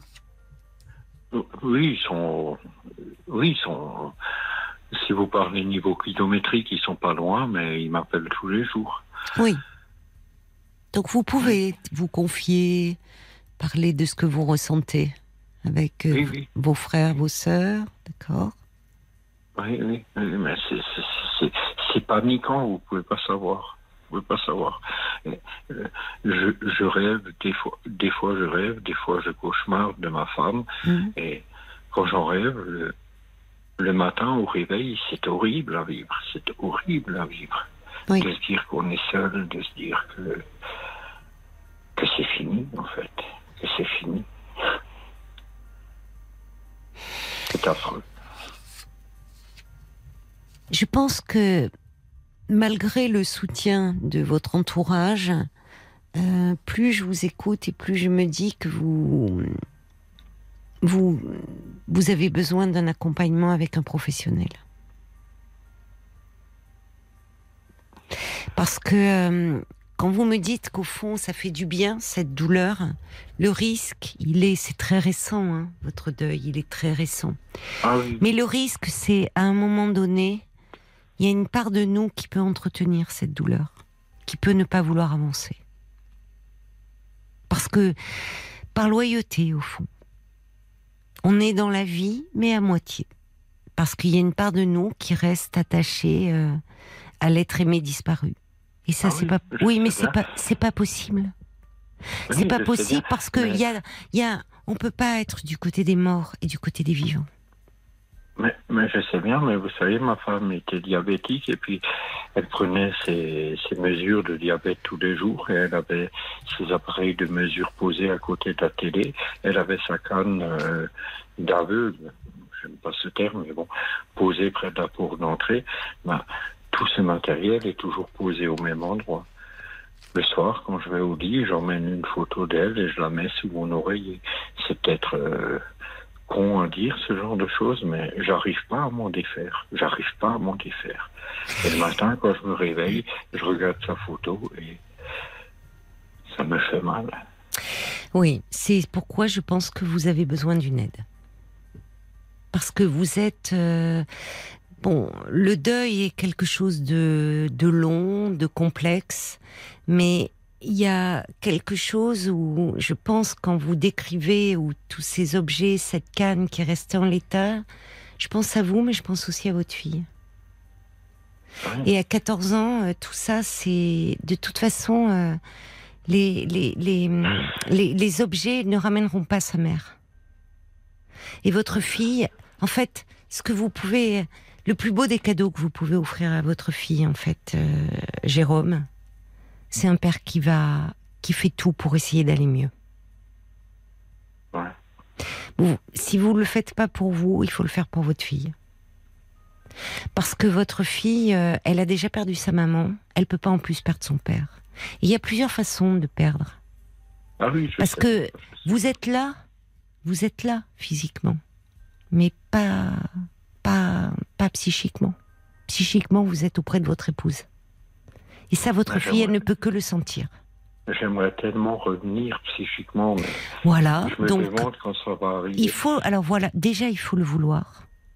Et je vous dis ça, ça peut paraître euh, à quelqu'un qui vit un deuil aussi, aussi douloureux.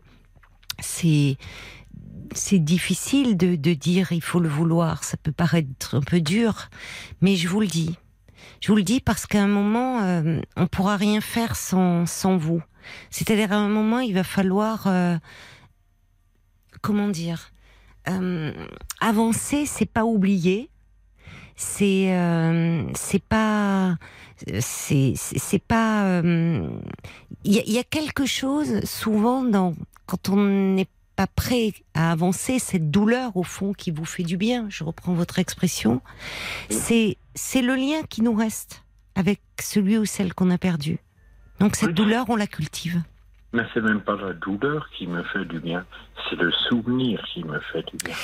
Oui, mais le souvenir, le souvenir à ce moment-là, il peut aussi évoluer euh, quand on a traversé ce que vous traversez, la douleur du manque, en quelque chose, comme vous dites, de souvenirs qui ont été vécus et qui ont été doux et heureux. Ce qu'essaye de faire votre fille, peut-être du haut de ses 14 ans, la pauvre, comme elle peut, en essayant de vous ramener, puisqu'elle sent bien que vous êtes euh, littéralement euh, euh, tourné vers votre douleur, à travers ces photos, elle sent que vous avez besoin de parler de votre femme et donc de sa mère. Mais à un moment, c'est pas simplement pour dire ce qui a été et qui n'est plus, mais c'est aussi ce qui a été vécu. Et maintenant, qu'est-ce qu'on va faire, toi et moi, ensemble? Avec vos autres enfants, parce que même si euh, ils sont partis de la maison, eux aussi sont endeuillés et essayent d'avancer. Et comme le dit très justement une auditrice, elle dit euh, euh, c'est avancer, c'est un bien grand mot, c'est un pas après l'autre. Et les pas, ils sont bien lourds au départ, mais c'est un pied devant l'autre pour que progressivement les choses un peu s'adoucissent. Et en fait, vous m'appelez ce soir pour en parler. C'est bien que vous rose alors. C'est la nuit, euh, vous êtes seul, euh, votre fille est endormie, vous pensez à votre femme.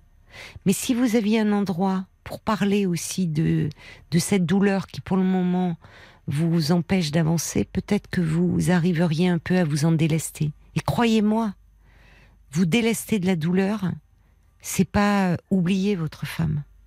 Votre femme, elle a, elle voulait vivre, elle a fait tout ce qu'elle a pu, elle se soignait. Malheureusement, le diabète a eu raison d'elle, c'est une maladie euh, sournoise.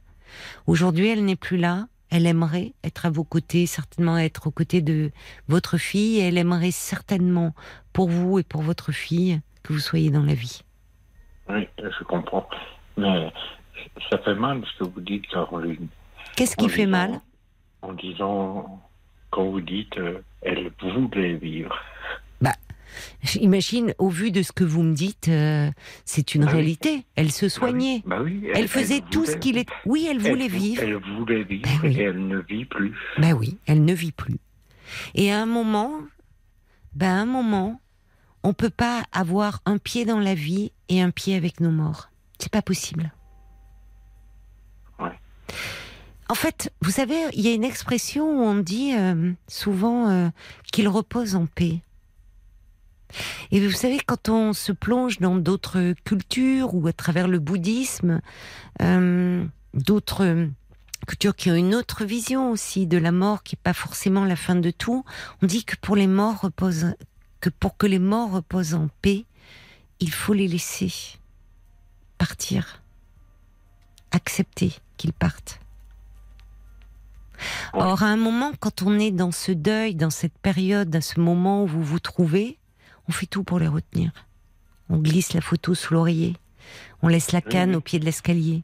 Mais en fait, ça les fera pas revenir, et vous, ça vous permettra pas d'avancer.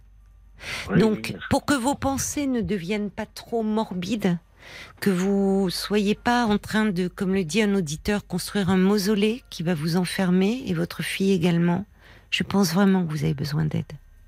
Mais comme on peut en avoir besoin après un deuil, parce que oui, je vous rejoins, euh, c'est un gouffre, on est au bord du précipice. Donc euh, c'est c'est un moment. euh, vos proches, et c'est important, ils sont là pour vous, vous leur parlez, mais je vous assure qu'avec un professionnel, on parle différemment. Parce que justement, on n'a pas peur de lui faire de la peine, on n'a pas peur de l'inquiéter, parce que lui, il va être là, à vos côtés, pour traverser ce deuil, mais aussi pour vous tirer vers la vie. Oui, je comprends ce que vous voulez dire. J'ai beaucoup de réactions qui arrivent euh, pour euh, pour vous. Il y a Joseph qui dit les regrets euh, se portent particulièrement aussi sur votre fille, Euh, votre fille qui est dans une période qui est l'adolescence, qui est compliquée. euh, et où elle a besoin normalement c'est un âge où euh, comment dire on est dans où les amis comptent où il y a des premières amours et là ça vient la percuter aussi cela Oui, donc oui. euh, prendre soin d'elle en fait la meilleure chose que vous pouvez faire pour votre fille c'est c'est prendre soin de vous C'est aussi une façon de prendre soin d'elle. Il y a, euh, il y a Brigitte qui dit euh, vraiment pour votre fille, allez voir quelqu'un. Et vous verrez que ces rendez-vous deviendront euh, précieux aussi pour vous. Parce qu'elle ajoute, vous voudriez ne plus souffrir, mais actuellement ce n'est pas possible. Vous êtes sur un chemin très escarpé, très difficile, mais un chemin quand même qui pourra aussi apporter ses bonnes surprises. Euh, Il y a Sergio qui dit euh, il me touche, Jérôme, je lui apporte tout mon soutien et toute ma compassion. Euh, Il y a Bob White qui dit à travers cette épreuve que vous traversez, vous avez cette chance d'avoir un entourage présent, votre fille à vos côtés et réciproquement. Euh, Bruno qui dit euh, attention parce que votre fille se part peut-être d'une carapace afin de paraître plus forte et parce qu'elle sent votre détresse et qu'elle vous soutient à sa façon, mais elle aussi a ce deuil à faire.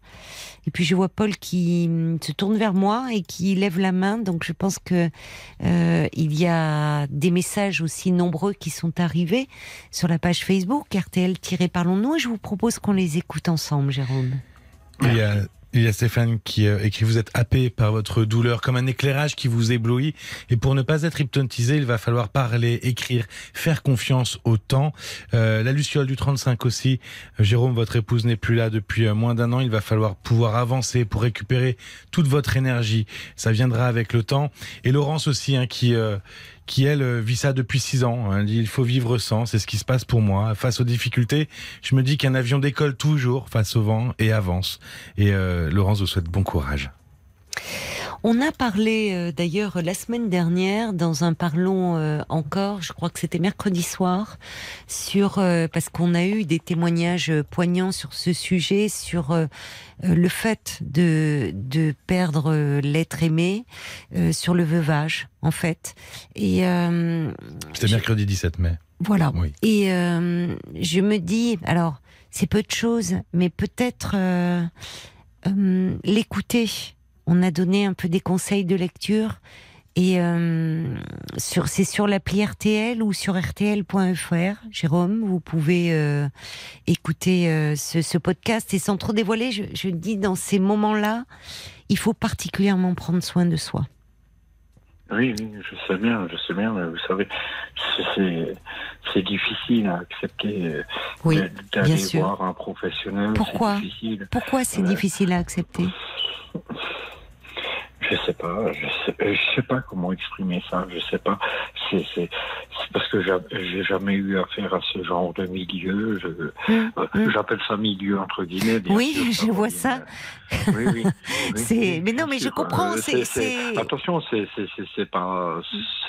vous voyez ce que je veux dire. Oui, mais je comprends. Quand on ne connaît pas, ça peut faire peur. Quand, quand, quand j'ai découvert ma femme, euh, pendant un mois, elle était à l'hôpital euh, dans un coma artificiel, et petit à petit, on me l'a emmené, on m'a emmené à comprendre comme quoi il n'y avait plus rien à faire, et c'est horrible à vivre. Ça, Je croyais qu'elle était décédée brutalement, mais Non, euh, Non. non, non, non. d'accord. Bon, enfin, on va découverte, pas trop. D'accord. Oui, oui, oui, je Oui, comprends. je croyais que vous l'aviez. D'accord. Non, non, je Non, l'ai mais- découverte comme j'ai employé le terme euh, froidement. D'accord. découverte Oui, oui, dans je le lit. comprends. et Je puis- comprends. Voilà. voilà. Bon, je, je- vous avez vécu des choses euh, qui sont euh, extrêmement dures. Euh, mais euh, en fait, c'est c'est qui sont traumatisantes. Vous parlez de cette découverte et et dans ces cas-là, on peut être euh, comment dire dans dans des pensées obsédantes dont on n'arrive pas à sortir. Et euh, c'est pas parce que vous allez essayer d'aller mieux pour vous, mais pour votre fille, que vous ne resterez pas loyal à, à votre femme. Parce que on entend bien, elle n'est plus là, mais euh, tout n'est pas mort. euh, avec euh, tout n'est pas parti depuis qu'elle n'est plus là. On sent cet amour, cet amour qui qui vous lie, cet amour qui a existé et personne ne pourra vous l'ôter.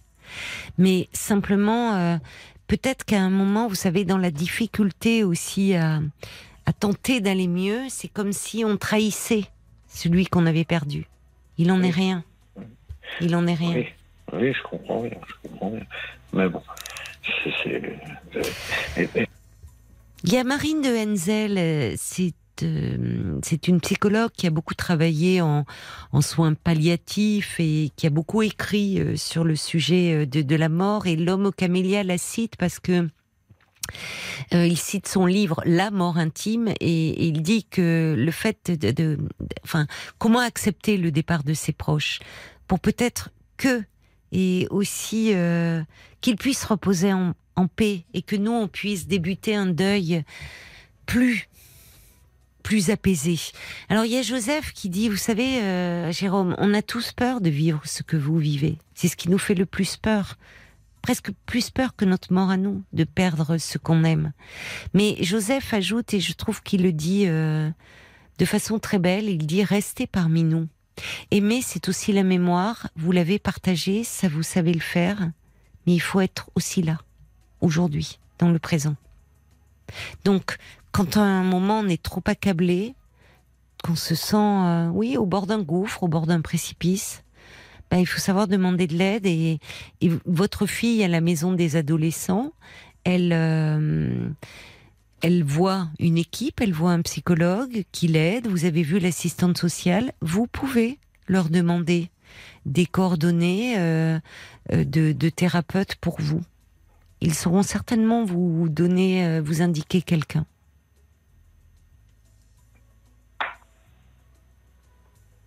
Et Brigitte ajoute, vous resterez loyal à votre femme toute votre vie.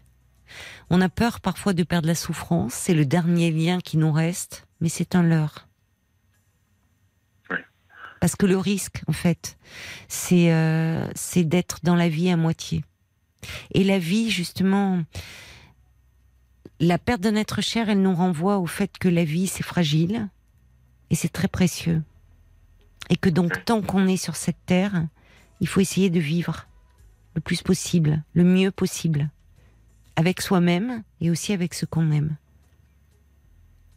Oui, mais celle que j'aime n'est plus là. Ouais, voyez comme c'est obsédant. Vous êtes dans la perte, dans le manque. Oui, mais cercle- Jérôme, Jérôme, en fait, ce que j'essaye de vous dire et ce qu'essayent de vous dire les auditeurs, c'est que vous souffrez trop et qu'à un moment, il faut savoir demander de l'aide.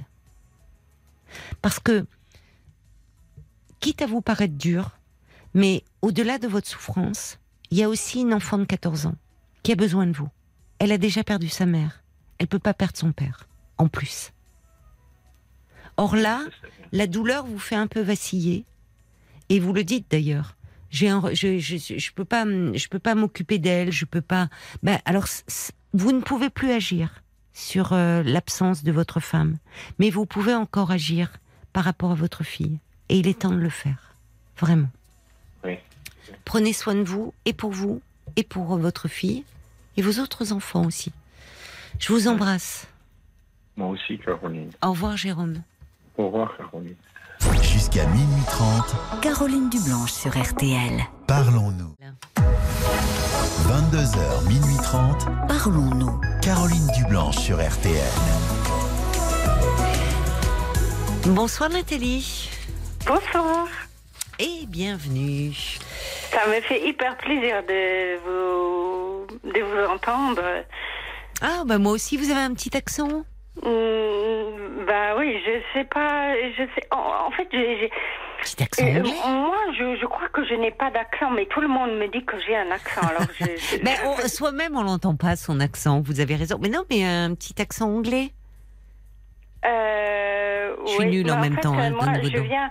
euh, euh, mon, mon arrière-grand-père, en fait, euh, on venait de la de la Pologne. En fait, on est rentré en France euh, à la guerre, en fait. Et voilà, mais je Ça ne vient sais de pas là Ah bon? Mais, Ouais. parce que, mais c'est charmant, hein Oui, Ah parce bon, que l'arrière-grand-père, c'est loin quand même, la Pologne. Oui, mais c'est vrai, ouais. Mais bon, mais je Bon. je sais pas en fait. Mais euh, c'est charmant, en tout cas, Oh, à, l'oreille. Alors, dites-moi, ma chère Nathalie, je crois Oh. qu'en fait, vous vous appelez parce que vous avez euh, entendu le témoignage de, Ouais, mais parce qu'en fait, de Marie-Ange. J'ai réagi avec euh, Marie-Ange. Alors Marie-Ange, pour ceux qui, qui ne l'auraient pas entendu, parce que c'était en début d'émission, Marie-Ange euh, bien, dans une dans une grande détresse parce que parce qu'elle se sent très seule et d'autant plus qu'elle se sent rejetée euh, de sa mère, Ouais. mère avec qui elle a Ouais. toujours eu un lien extrêmement difficile, mais Mhm. alors que celle-ci est hospitalisée, qu'elle elle aimerait être auprès d'elle, bah sa mère lui a dit non Mhm. non et puis bon de toute façon j'ai plus personne et là elle euh, au point de c'est elle est tellement enfin, blessée une fois de plus qu'elle dit de toute façon j'ai arrêté mon traitement pour le cœur et puis je m'en fous maintenant. Bon. C'est terrible, ça. Comment j'ai entendu ça tout à l'heure? Oui, Je me suis dit, je mal. peux pas. Parce que en fait, euh, euh, je n'ai. euh, je n'ai véritablement jamais compris pourquoi que ma mère, elle ne m'aimait pas. Oui. Je n'ai oui. pas compris en fait. Oui. J'ai perdu ma sœur jumelle euh, donc euh, en 95, donc euh, on n'était que deux. On n'était que deux. Et donc il y, y avait que moi en fait qui lui restait à ma mère. Et ça a toujours été hyper compliqué, hyp- hyper difficile, toujours été dans la critique, toujours été Oui. dans, dans, le, de, dans le jugement. Et Oui. en fait, moi, j'ai pris la décision, c'est-à-dire il y a 12 ans. Donc euh, là maintenant, euh, c'est 12 ans, voilà, hein, elle est à ça. 6 km de chez moi. Ah oui. Donc Oui, c'est- d'autant plus elle- dur. Oui, elle est tout près, près. elle est oui. tout proche. oui. Elle, elle, est- elle, a- elle va bientôt, euh, elle va bientôt avoir 80 ans. Je n'ai plus de nouvelles d'elle, mais c'est pour ça que là, Marie-Ange qui se, qui se, en fait, euh, qui vraiment ça lui pourrit l'existence. Oui, c'est vrai. Et là, euh, il y a deux ans, moi j'ai pris la décision, c'était terminé, c'était fini.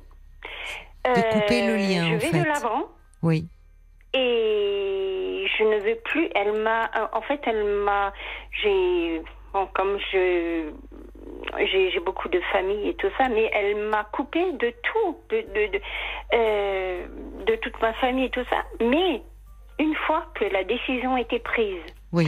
une fois que je, je me suis dit non, je ne peux pas continuer comme ça, je, euh, eh ben, ça a été une bénédiction. Ah oui, vous vous êtes senti soulagé, euh, libéré. Oui, bénédiction, vous dites.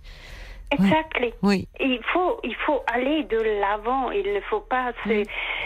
On n'a qu'une mère. Effectivement, on n'a qu'une mère. Mais euh, quand cette mère est toxique, oui. ce n'est pas la peine. Et j'ai un caractère suffisamment fort, ça a fait du mal, ça Oui. fait beau- ça m'a fait du mal. Euh, Oui. j'ai- eu beaucoup de difficultés Mm. euh, à l'époque, euh, ben voilà, pour passer le cap.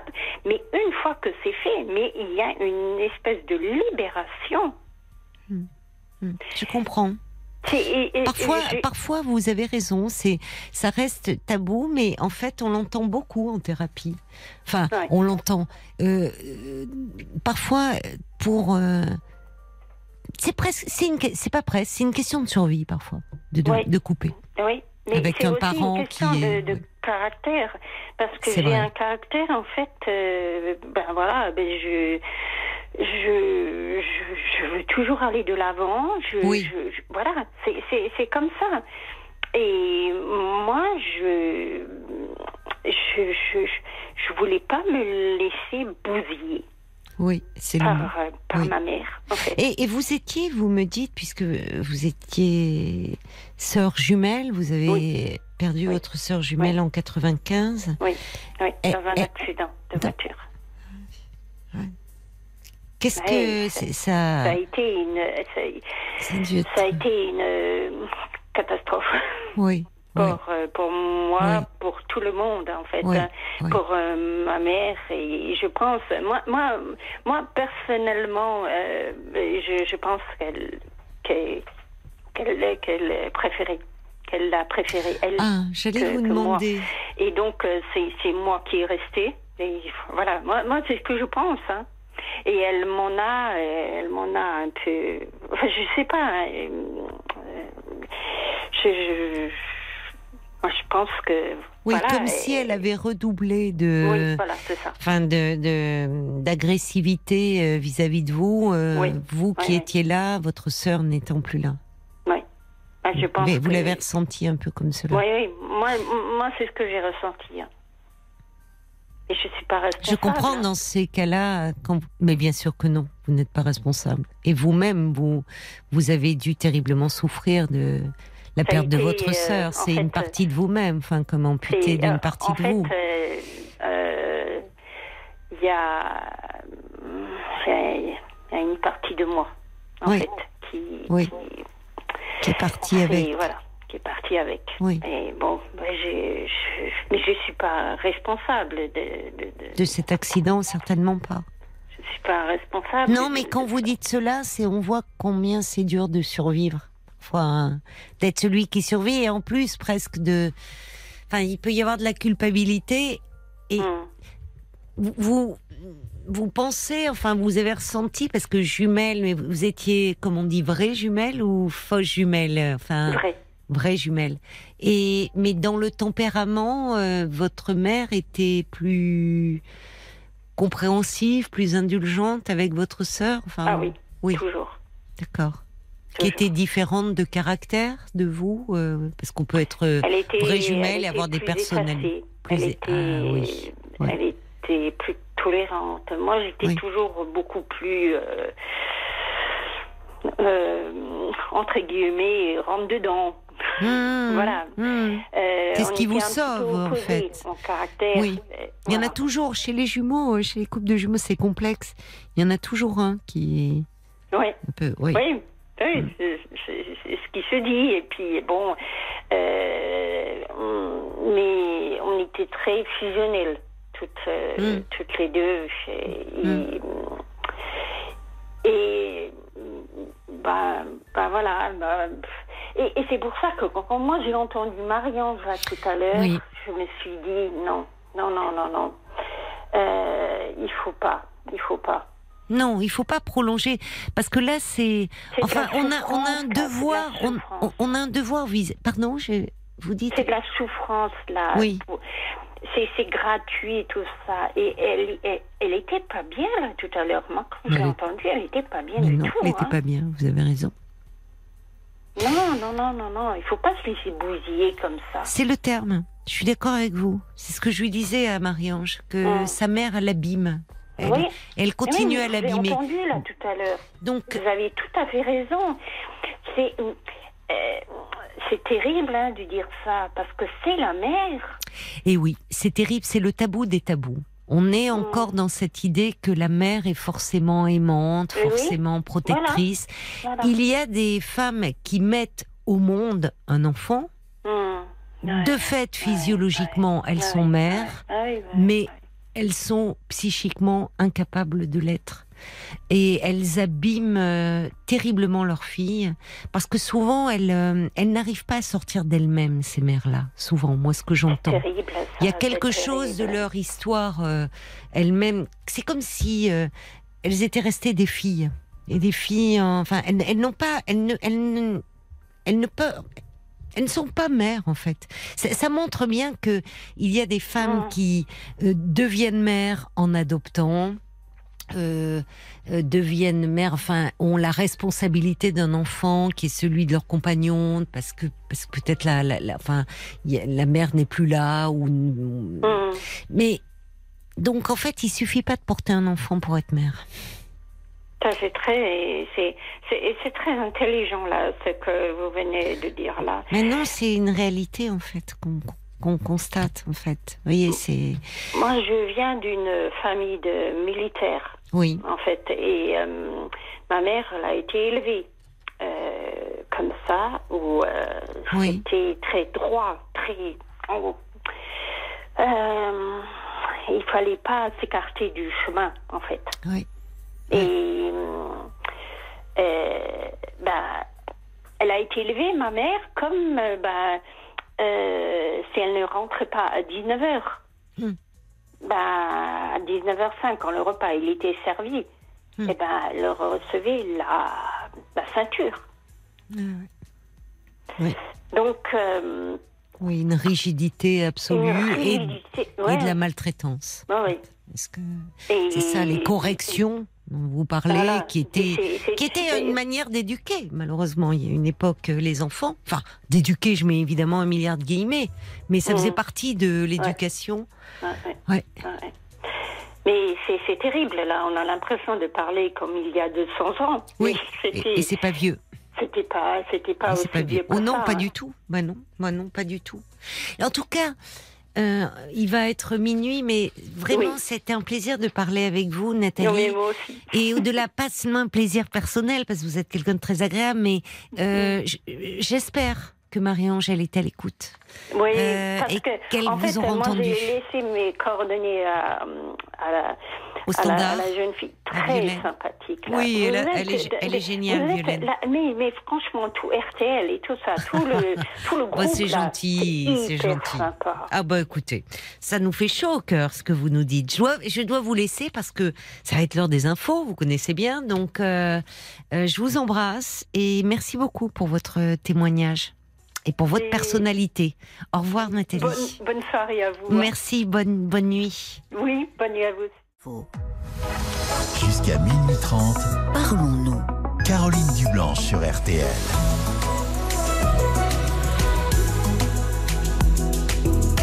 On continue à se parler. J'ai un chat dans la gorge. Pardon. Pendant euh, une demi-heure encore, rompre le silence et repousser peut-être les ombres qui vous empêchent de trouver le sommeil en appelant le 09 69 39 10 11. J'ai une Oriane très ré- réactive en face de moi. J'ai commencé, oui, je me suis dit, oula, je vais pas aller au bout de ma phrase.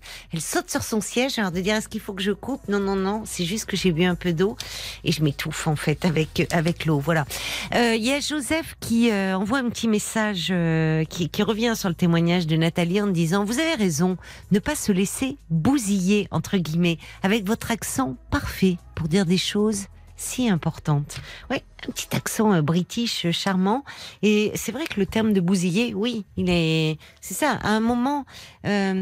On n'a pas d'autre choix et parfois là, on, on se le doit à soi-même quand c'est une question de d'équilibre en fait, d'équilibre euh, et de santé psychique et parfois physique d'ailleurs parce que il y a des relations euh, qui peuvent nous rendre malades au sens propre comme au sens figuré.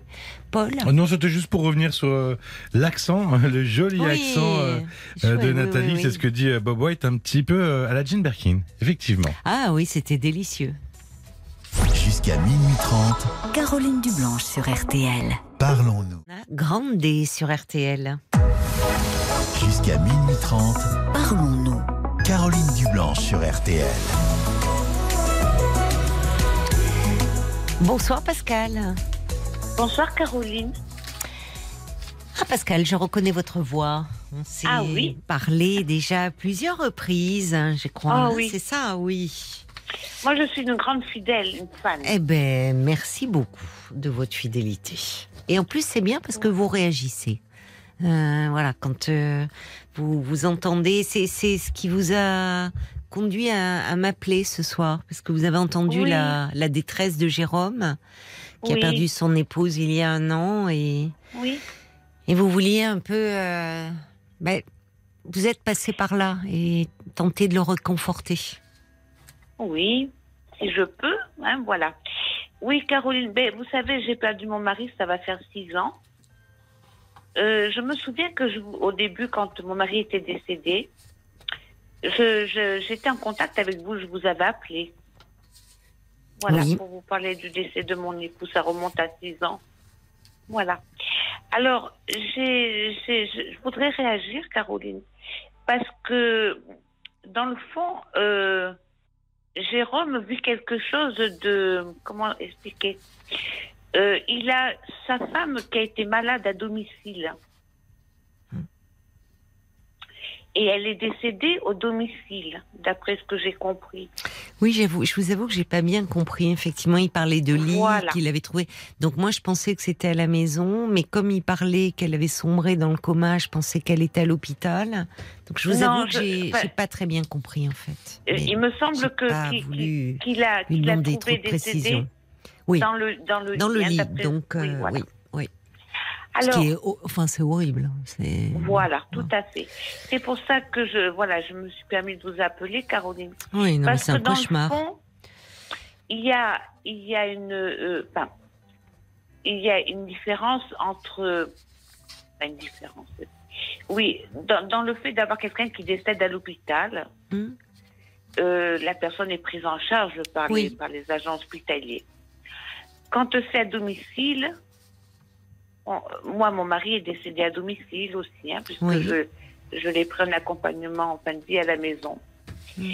Alors, euh, je voulais dire à Jérôme que, dans le fond, ce qui peut-être, je ne sais pas, c'est vous la psychologue, Caroline, pas moi, Oui. le, le comment dirais-je, dans le deuil, au Oui. début, il y a une culpabilité. On- on- il y a, moi, je l'ai ressenti. Oui. euh, je ne vais pas en faire généralité, hein, parce que chacun réagit, mais voilà, il y a la culpabilité d'a- d'avoir été accompagnant Oui. et en même temps, donc, on va vers un échec, c'est-à-dire que la personne décède. Voilà. Et quand c'est à domicile, ça prend une proportion. Oui, on, on- on se sent responsable quelque part. Oui. Il y a une interrogation hein, de, de euh, inconsciemment de se dire est-ce qu'on a quand c'est à l'hôpital Mais bon, oui, vous avez raison. Je vous écoute, oui. Non, mais voyez, je- ne, Jérôme était tellement dans, enfin, dans une, dans une telle douleur que je n'ai pas voulu lui donner, lui faire préciser trop les circonstances du décès. Qu'à un moment, j'ai, j'ai pas compris puisqu'il parlait de ce lit. Mais vous avez raison, en fait. Je vous écoute et, et je pense que si réellement il s'est réveillé, puisqu'il nous disait qu'il a trouvé au petit matin son Oui. épouse décédée, je pense que en fait, il doit, enfin, au-delà de de, de, de l'épouvante, il y a après coup euh, se dire qu'au fond on dormait et que qu'on n'a rien pu, enfin qu'on n'a rien fait. Si peut-être on n'avait pas dormi, si je, je- je pense qu'il doit y avoir quelque chose de Voilà. cet ordre-là. Et en même temps, il a vu sa femme se dégrader hein, euh, au fur et à mesure avec le diabète. Donc, euh, il a vu sa femme donc perdre la vue. Il a vu sa femme de devenir euh, devenir semi-grabataire hein, quelque part. Hein. C'est pas un joli terme, mais c'est le terme.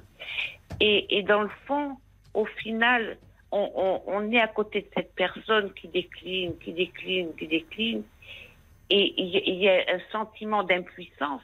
Hein? Et, et, et au final, euh, il y a comme une. on- inconsciemment, on, on culpabilise de ne pas. euh, comment dirais-je De ne pas. On se demande si on a vraiment fait tout le nécessaire. Oui. Vous voyez ce que je veux dire Alors Paul vient de me dire parce que Paul a- avait eu euh, Jérôme euh, hors antenne et en fait on, je crois qu'il est au fond il était prêt à en parler mais c'était pas euh, il a il a ré- il s'est réveillé il a trouvé sa femme inconsciente Voilà. déjà il nous parlait déjà froide bon mais mais sans encore en vie elle a été transférée à l'hôpital mais dans un état de coma dont elle ne Voilà, euh, ouais. ils ont fini par arrêter parce que certainement que le cerveau est endommagé.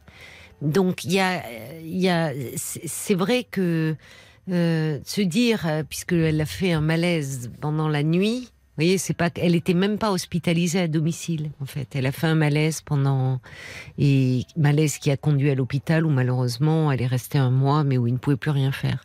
Mais je- j'entends ce que vous dites parce que la culpabilité c'est quelque chose qui est très fréquemment euh, rencontré dans après un deuil. Alors avec des personnes et comme vous d'ailleurs, ma chère Pascal, qui vraiment vous n'avez rien à vous reprocher, bien au contraire, vous avez accompagné euh, votre mari, enfin avec euh, tellement de, de de patience, de dévouement, de douceur.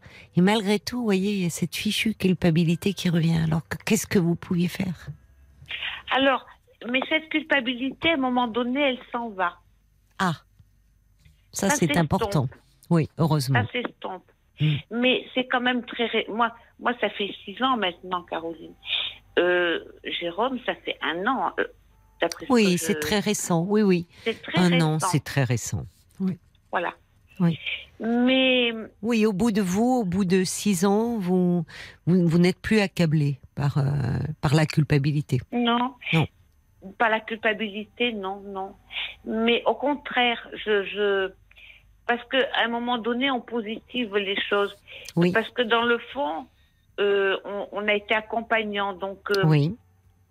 on se dit qu'on a tout fait. Vous voyez ce que enfin, je, je- Oui, oui, oui, mais bien Ça- sûr, ça- vous, enfin, vous, vous avez été euh, par votre présence, enfin, Ah oui. il n'y a pas de enfin, il y a les regrets de, de, de- évidemment, qui ne, soient plus là, mais, mais en tout cas, pas de regret de dire si j'avais fait ça ou si j'avais été là à ce moment-là? oui. Vous pouvez euh, Mais- avoir, vous dire que vous avez fait tout ce qu'il était en votre possible. Et c'est important, parce que c'est important de le faire quand du vivant, enfin de la personne.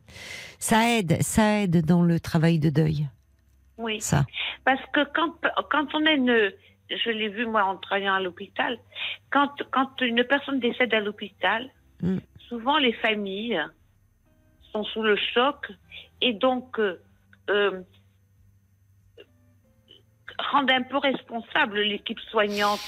Est-ce que vous avez Oui. tout fait? Est-ce que vous Oui. n'auriez pas mieux? Bon. Oui. Tandis que là, quand, quand, à, quand à un moment donné, quand c'est à domicile, on n'a personne. À, qui- enfin, je veux dire, les, on, fait partie de l'équipe intégrante. Enfin, Bah, la on peut plus projeter son propre sentiment de culpabilité sur une équipe soignante, au fond. Voilà. Aussi, inconsciemment, hein.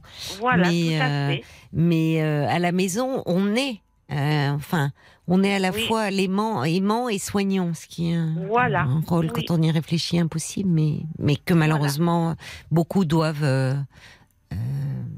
Ah, mais ça va arriver de plus en plus, hein, parce que euh, de plus en plus, euh, maintenant, on, on- on incite les familles à garder les, les personnes à domicile. hein. Pour quelle raison d'ailleurs? Bien parce que c'est pour une raison euh, dans les hôpitaux de manque de personnel. Oui, c'est ce que de- je craignais d'entendre. de- oui. Économique en fait. Oui, aussi. bien sûr.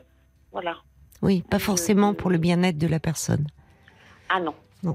Non, parce que moi je me dis, enfin, vous voyez, personnellement, je trouve que, bien sûr que le côté être chez soi, euh, dans son environnement, avec ceux que l'on aime, mais enfin, pour avoir travaillé dans les hôpitaux, euh, quand on est dans des moments, et forcément c'est des moments de fin de vie, euh, avoir une, une assistance médicale, enfin il y a des gestes, il y a même des gestes faits pratiqués par des anesthésistes qui soulagent qu'on peut pas faire à la maison. Pas le, hein, la, soignante que vous êtes, euh, je pense dira pas le contraire, non?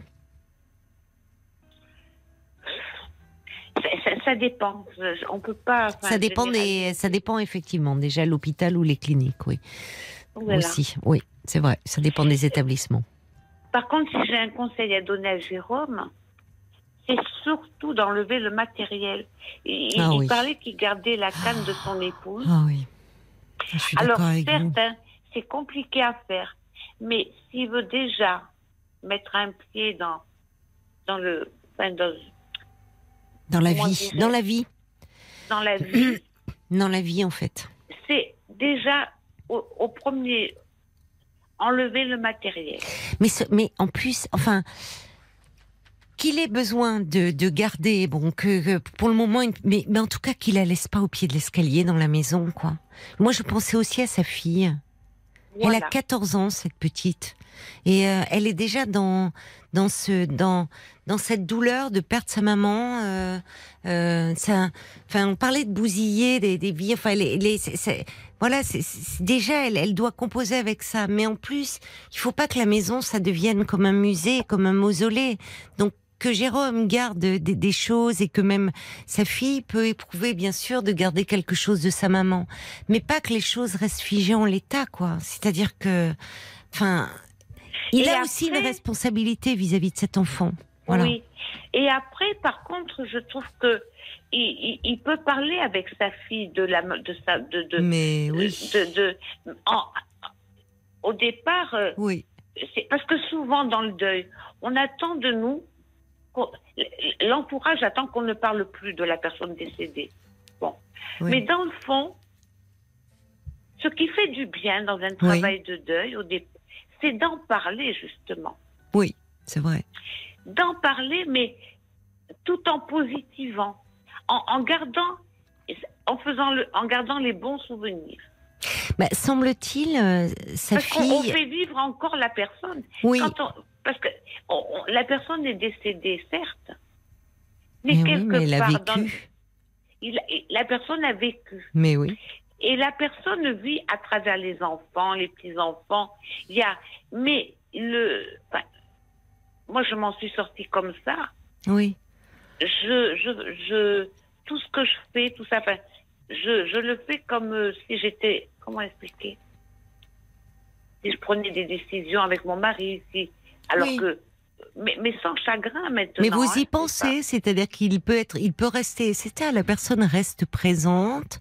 Oui. Parfois on dit qu'est-ce qu'il aurait pensé ou qu'est-ce qu'il aurait fait Voilà. dans cette situation. Voilà. C'est-à-dire on l'invoque, c'est c'est ce lien invisible au fond qu'on a avec euh, Oui. avec nos êtres aimés qui ne sont plus là. Oui. Mais il y a un lien invisible euh, qui peut demeurer sans qu'il nous. En fait, c'est autre chose, ça, parce que c'est c'est c'est trouver la bonne distance avec avec ces disparus. Oui.